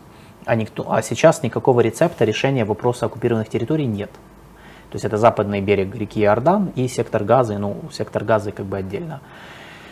На данный момент на палестинских территориях ситуация следующая. Э, ну, палестинскими территориями, оккупированными, то есть западный берег, э, им управляет палестинская администрация, так называемая палестинская автономия, во главе которой стоит президент Махмуд Аббас, которому 87 лет. Человек уже, так сказать, в возрасте, в полном понимании этого слова, то есть он чувствует себя не очень хорошо в целом, и он, э, в общем, от него устали, Э, он, э, по сути, власть делегитимизирована, то есть угу. Махмуда Аббаса и его правительство не воспринимают. Я даже смотрел по отдельным рейтингам, более 80% населения этих территорий, они, они, они не считают легитимным эту власть, то есть они их не воспринимают, они к ним относятся негативно из-за коррупции, из-за того, что ухудшаются условия жизни, из-за того, что они считают, что Аббас сотрудничает с Израилем, и он вообще коллаборационист. Ну, в общем, там очень много факторов – от него устали банально, потому что mm-hmm. он очень долгое время не, не, не пускал молодые партии и вообще как бы ну, пытался консолидировать и узурпировать власть. Ну, короче, и сейчас, по сути, палестинские территории живут в условиях, когда главная представительская власть, она нелегитимна в глазах mm-hmm. большинства населения. В условиях отсутствия альтернатив политических. При этом Э, есть еще вопрос израильско-палестинских отношений, который никак не решается. Из года в год э, увеличивается количество постоянных инцидентов, столкновений между евреями и арабами, причем как столкновений между израильскими силами безопасности и палестинскими mm-hmm. арабами, так и между конкретно еврейскими поселенцами, потому что Израиль же строит незаконные с точки зрения международного права вот эти вот поселения на территории, на оккупированных территориях, где живут палестинцы. Естественно, местное население не воспринимает это, и между ними часто происходят стычки. Э, и гибнут люди, естественно. И, по сути, эм, часть палестинских арабов, особенно самых радикализированных, они сбиваются в какие-то группировки угу. радикализированные и разворачивают партизанскую войну против Израиля. В связи с чем недавно Израиль даже был вынужден ввести армию в город Дженин, где расположен крупный палестинский лагерь беженцев, и они там проводили некую там операцию антитеррористическую, в итоге погибли там десятки людей, в том числе гражданские. Ну, короче, то есть оно особо ничем не помогло, но вот это показывает, насколько ситуация реально э, очень сложная. Э, в условиях, когда у тебя делегитимизирована власть, у тебя постоянное насилие, у тебя абсолютное э, ухудшение условий социально-экономических условий жизни, на этих территориях наблюдается рост популярности, естественно, радикальных исламских партий и проектов, ну, которые типа Хамас, угу. например. И по большому счету сейчас как бы ситуация в Израиле, в, на палестинских территориях, она зашла в тупик окончательный. То есть Израиль, нынешнее правительство Натаньяху, оно вести переговоры по этому поводу не хочет, потому что они считают, они выступают против э, предоставления э, этой территории независимости. А, ну а оппозиция сейчас не при власти, но даже когда они были при власти, они все равно тоже не могли никаких решений принять, потому что это непопулярные решения. Э, сейчас интересные процессы идут. Опять идет попытка разных палестинских политических фракций объединиться. Они mm-hmm. все разъединены, то есть по, по сути, э, ну мне кажется, что это очень сильно помогало Израилю, что палестинцы они между собой не могли договариваться очень долго. Э, на, оккупир... на западном берегу реки Иордан палестинскую автономию, по сути, возглавляет Махмуд Аббас и движение Фатх. В секторе Газы управляет э, движение Хамас исламистское, плюс есть еще бригада э, эти, исламский джихад, плюс еще куча фракций на самом деле, о которых там мы меньше знаем. И они, и они между собой конфликтуют. И вот сейчас, э, сейчас еще одна попытка, уже там 100-500, я уже не помню, сколько их было, э, вот попробовать создать единую позицию различных палестинских угу. политических фракций в условиях, когда в Израиле внутренний политический кризис, это их попытка, ну, как бы мобилизоваться и организоваться, ну, как вот пока, мол, в Израиле разбираются внутри, они пытаются между собой как бы как-то объединиться, потому что, по сути, это будет первый шаг к тому, чтобы они смогли э, лоббировать э, создание своего государства, ну, как они хотят, да, со столицей в Восточном Иерусалиме. Mm-hmm. В Анкаре два дня назад была встреча, туда приезжал Махмуд Аббас. При посредничестве Эрдогана он встречался с э, главой политического бюро движения Хамас впервые с июля прошлого года. Э, и 30 июля, через два дня, э, запланирована в Каире встреча как раз генеральных секретарей всех вот этих палестинских политических фракций. Они все приедут туда, будут встречаться и пытаться опять объединиться. Вот. Я никаких ожиданий не имею, потому что это уже, я не знаю, какой раз. Угу. Реально, мне кажется, что знаешь, как с арабо-израильским конфликтом, который вечен, так и вот эти межпалестинские распри, они тоже вечные. Э, это реально их главная проблема. То есть они, это, они соглашаются, они соглашаться. Знаешь, как если переводить английскую фразу. Вот, поэтому э, очень, ну, то есть очень интересный тренд, но то, что как бы палестинцы пытаются найти как бы какой-то общий, общий, э, общий интерес, который бы их объединил. А, плюс а, в самом как бы Израиле сейчас по сути дошло до э, ну, очень, очень острого внутриполитического конфликта, который тоже связан с вопросом Палестины, напрямую связан. И более того, я считаю, что именно палестинский вопрос, он один из тех, который в итоге привел к этому. То есть, поскольку его неурегулированность угу. на протяжении многих лет, она ну, в итоге вот, э, привела к тому, что в Израиле все-таки ну, дошли до вот этого разговора. Э, ну а что, собственно, строим? Ну, что это угу. должно быть? Это, ну, вот, какое место здесь, ну, реально, если э, сам регион многонациональный, то что мы, собственно, строим и как это должно выглядеть? В том числе выглядеть с точки зрения самой структуры государства и системы госуправления. Сейчас э, мы, э, ну, сейчас надо будет ждать, насколько я понимаю, сама судебная реформа Нетаньяху, она состоит из нескольких законопроектов, поэтому еще будут голосования в парламенте, и которые, конечно же, будут вызывать новые протесты. И за ними надо будет следить, потому что, ну, мне кажется, что сейчас очень многое решается с точки зрения э, в Израиле сейчас по сути решается вопрос будущего проекта их развития ну, государства вообще на многие годы. Особенно в условиях, когда региональная ситуация меняется очень сильно. Оно, это уже не 60-е, не 70-е годы. В принципе, э, опять же, я думаю, еще одна причина, почему Израиль оказался в такой ситуации, это то, что ситуация в регионе поменялась, и над ними уже нет такой смертельной угрозы, как было раньше, когда все вокруг были врагами, угу. все арабские страны объявляли им войну. Сейчас этого уже нет. Ну, даже близко нет. Я думаю, что сравнивать нет смысла. То есть уже ни Ливан, ни Сирия угу. сегодня не, э, не могут создать смертельную угрозу Израилю. Они очень слабые. Э, ну, они там, понятно, время от времени конфликты там с Хезболлой или еще с кем-то возникают, но это не, это не тот масштаб угрозы, который был, когда Израиль, по сути, воевал за свое выживание там в 40-х годах, в 48-м или в 67-м. Э, Египет уже давно дружит с Израилем, Иордания давно дружит с Израилем, э, ряд еще арабских государств, по сути большинство арабских государств, они даже те, кто не имеют дипотношений с Израилем, они уже давно как бы, ну, уже его признают и даже неформально сотрудничают, как Саудовская Аравия. Э, поэтому поменялась, по сути, региональная ситуация, и вот этот милитаризм, с которым Израиль подходил ко многим вопросам э, развития отношений с регионом, он уже ну, не так актуален, как раньше, и надо, его, и надо что-то с этим делать. Но в Израиле с этим все сложно. Это очень чувствительный вопрос, и мне кажется, что там ну, есть моменты, связанные с тем, что э, как, как, да, как выйти из этого цикла. То есть и, и, и с каким подходом. То есть, по большому счету, мне кажется, что мы сейчас наблюдаем как раз вот э, переосмысление э, mm-hmm. Израилем своей внешней и внутренней политики с тем, чтобы выйти на новую роль Израиля на Ближнем Востоке, на новом Ближнем Востоке. То есть, который не, не, не тот, который был раньше. То есть, это Ближний Восток, в который э, явных э, антиизраильских коалиций уже не будет, в котором штатов уже не будет, как это было раньше. И в котором как бы сильны абсолютно другие идеологии, идеи, чем это было раньше. Уже никакого панарабизма не, ну, нету как идеологии, как это было в 60-х, 70-х. И по большому счету самой главной угрозой является, ну, может быть, там вот исламский экстремизм разных mm-hmm. там мастей э, и все.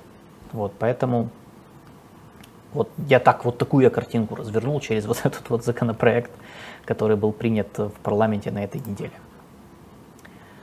А, теперь пройдусь по вопросам. Я думаю, что да. все.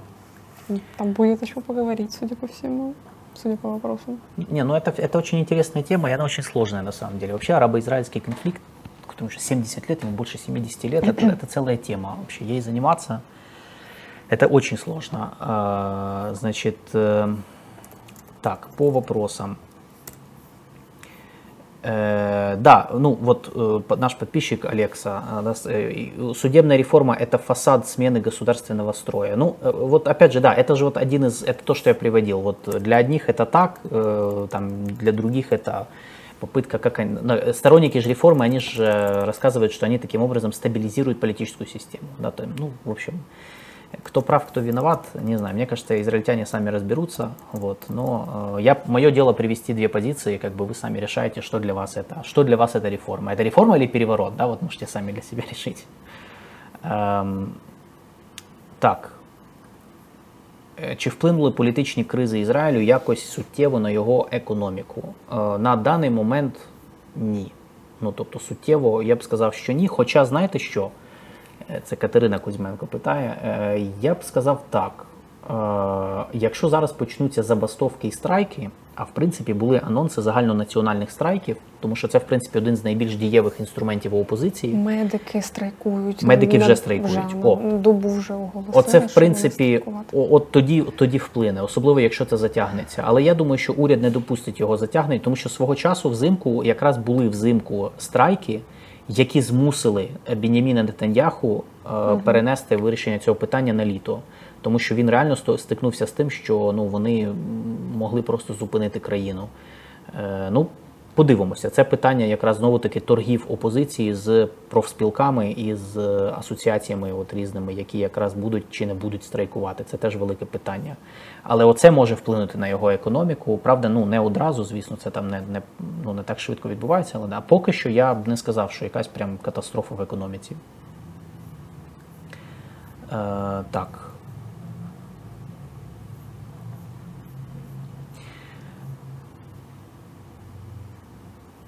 Які межі власної держави хочуть палестинці, як в 49-му чи західний берег річки Йордан плюс сектор Гази? Питає Стас Кривець, наш підписник і сьогоднішнього дня спонсор. Дуже дякую. Е, вони хочуть, ну на даний момент обговорюється е, проект на базі резолюції, е, я не пам'ятаю номер Ради безпеки, який передбачає створення незалежної палестинської держави в кордонах 67-го року. Ну тобто не 40, не, це не 48 рік, а 67-го е, з столицею у східному Єрусалимі. Це, в принципі, їхній базовий проєкт, який, за який палестинці виступають, палестинські фракції, ну більшість із них. Е, да, Це в тому числі це Західний берег, в основному Західний берег плюс сектор Гази, ну і столиця в східному Єрусалимі.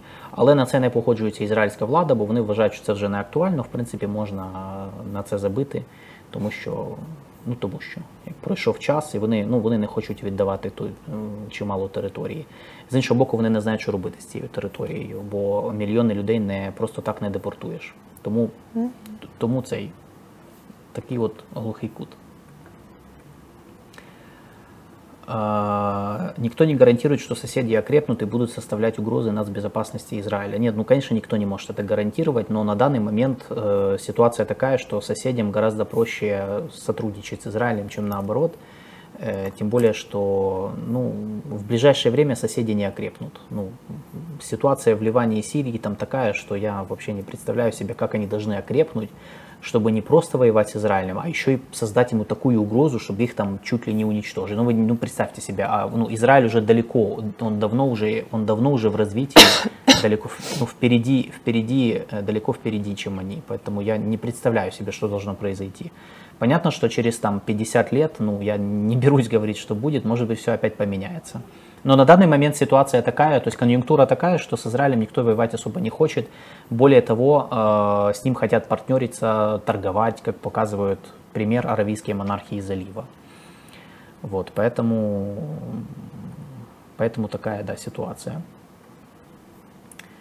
Э, да, пишут, что реформа повлияла на экономику, что, ну, я так понимаю, да, что вот, ну, подписчик наш Алекса пишет, что национальный страйк, отток капитала превысил 10%, 80% стартапов открываются вне Израиля, шекель упал. Да, э, это, ну, сразу, это первая, первая реакция, естественно, и это естественная реакция, потому что э, для многих, для многих эта реформа, опять же, особенно для оппозиции, а среди оппозиционно настроенных граждан много, это как раз представители активного среднего класса. Я, кстати, тоже читал где-то, что очень многие люди заявили о желании покинуть Израиль, эмигрировать из Израиля, если будет продолжаться вот эта вот попытка, вот эта реформа. Э, да, многие негативно воспринимают, это первое, ну, поэтому, естественно, рынки негативно на это все отреагировали. Но мы посмотрим, что будет дальше, опять же. Э, я лично все-таки не думаю, что Натаньяху удастся продавить реформу полностью. Я, если бы у него был более стабильное правительство, может быть, но у него хрупкое правительство само по себе, и э, я вот забыл добавить, вы мне напомнили, э, что Запад-то выступил против. Угу. Причем, э, если, причем более того, Соединенные Штаты э, из-за реформы очень-очень негативно реформа повлияла на отношения США и Израиля. Байден публично вышел и осудил принятие этого законопроекта. Такого вообще редко okay. бывает, когда президент США прям вот конкретно по внутренней политике критикует. Поэтому, да, Европа тоже не в восторге. Поэтому я все-таки думаю, что Натаньяху полностью не удастся это сделать. Я не исключаю, кстати, что тут есть личностный момент. У Нетаньяху уже до сих пор, э, насколько я помню, да, он еще не закончился процесс, он до сих пор э, суд над ним идет по вопросу, по, подозре, по обвинению в коррупции. И я думаю, что здесь есть его личный интерес в том, чтобы, возможно, а, ну, как бы через реформу, да, то есть ослабить влияние судов и таким образом, ну, как его обвиняют, считают, что таким образом он хочет избежать наказания, да, так, избежать, чтобы его не посадили. А там, насколько я понимаю, серьезное обвинение, есть, есть реальный риск того, что его могут посадить за коррупцию. Ну, мы посмотрим, опять же. Э, да, Стас Кравець, дуже вам дякую за те, що за те, що ви подарували ще спонсорство нашим глядачам. Супер. Дуже дякую за те, що підтримуєте наш проєкт. І е, ласкаво просимо всіх в нашу, в нашу армію, так би мовити. Так, все. Я думаю, на этом мы будем заканчивать. Э, мы вам рассказали все, что требовалось, так сказать. Еще раз напоминаю, подписывайтесь на наш канал, ставьте лайки, следите за нашими анонсами, смотрите наши эфиры. Если у вас есть какие-то пожелания, можете нам писать либо под этим эфиром в комментах, либо в комментах к другим постам или эфирам. В общем, мы все равно увидим, можете писать свои предложения, какие темы вы бы хотели, чтобы мы обсудили. Мы будем пытаться это сделать. Я не обещаю, что мы каждую тему возьмем, потому что, сами понимаете, у нас мы стараемся вообще в полтора часа всегда влиться и стараемся брать там три, не больше трех тем, потому что, ну, говорить вечно тоже не хочется тут три часа сидеть. Э, и мы как бы, у нас есть определенная приоритетность, но мы стараемся какие-то темы всегда затрагивать. Поэтому, да, пишите, если у вас есть идеи. И, э, в общем, Подписывайтесь на наши телеграм-каналы. Да, подписывайтесь на наши телеграм-каналы. Дракон Рю, телеграм-канал Алины Гриценко. Он посвящен э, Азии, Юго-Восточной, Южной Азии, Китаю. И мой телеграм-канал называется Усы Асада, он посвящен Ближнему Востоку. То есть это вот такие узкоспециализированные каналы. Если вы вообще фанат этих регионов, вот подписывайтесь. А, они есть в описании к видео, к этому внизу можете, и там же есть еще также наши реквизиты на Patreon, если кто хочет поддержать таким образом, можете также поддержать таким образом на Patreon, или можно даже на карту кинуть. В общем, все в описании к этому видео. И все. Всем спасибо, что были с нами. Э, хорошего, хорошей пятницы. Тут еще будут эфиры в этой студии, поэтому ждите. Э, Юра вроде бы уже дал анонсы. Э, так что да, не переключайтесь, так сказать. Э, вечером будут эфиры, а мы с вами встретимся на следующей неделе. В пятницу в 2 часа, как обычно, у нас будет пятничный разбор. Если будут дополнительные эфиры, мы, мы сообщим, как обычно, постом в YouTube. Всем спасибо. Пока. Всем пока. Хорошего дня.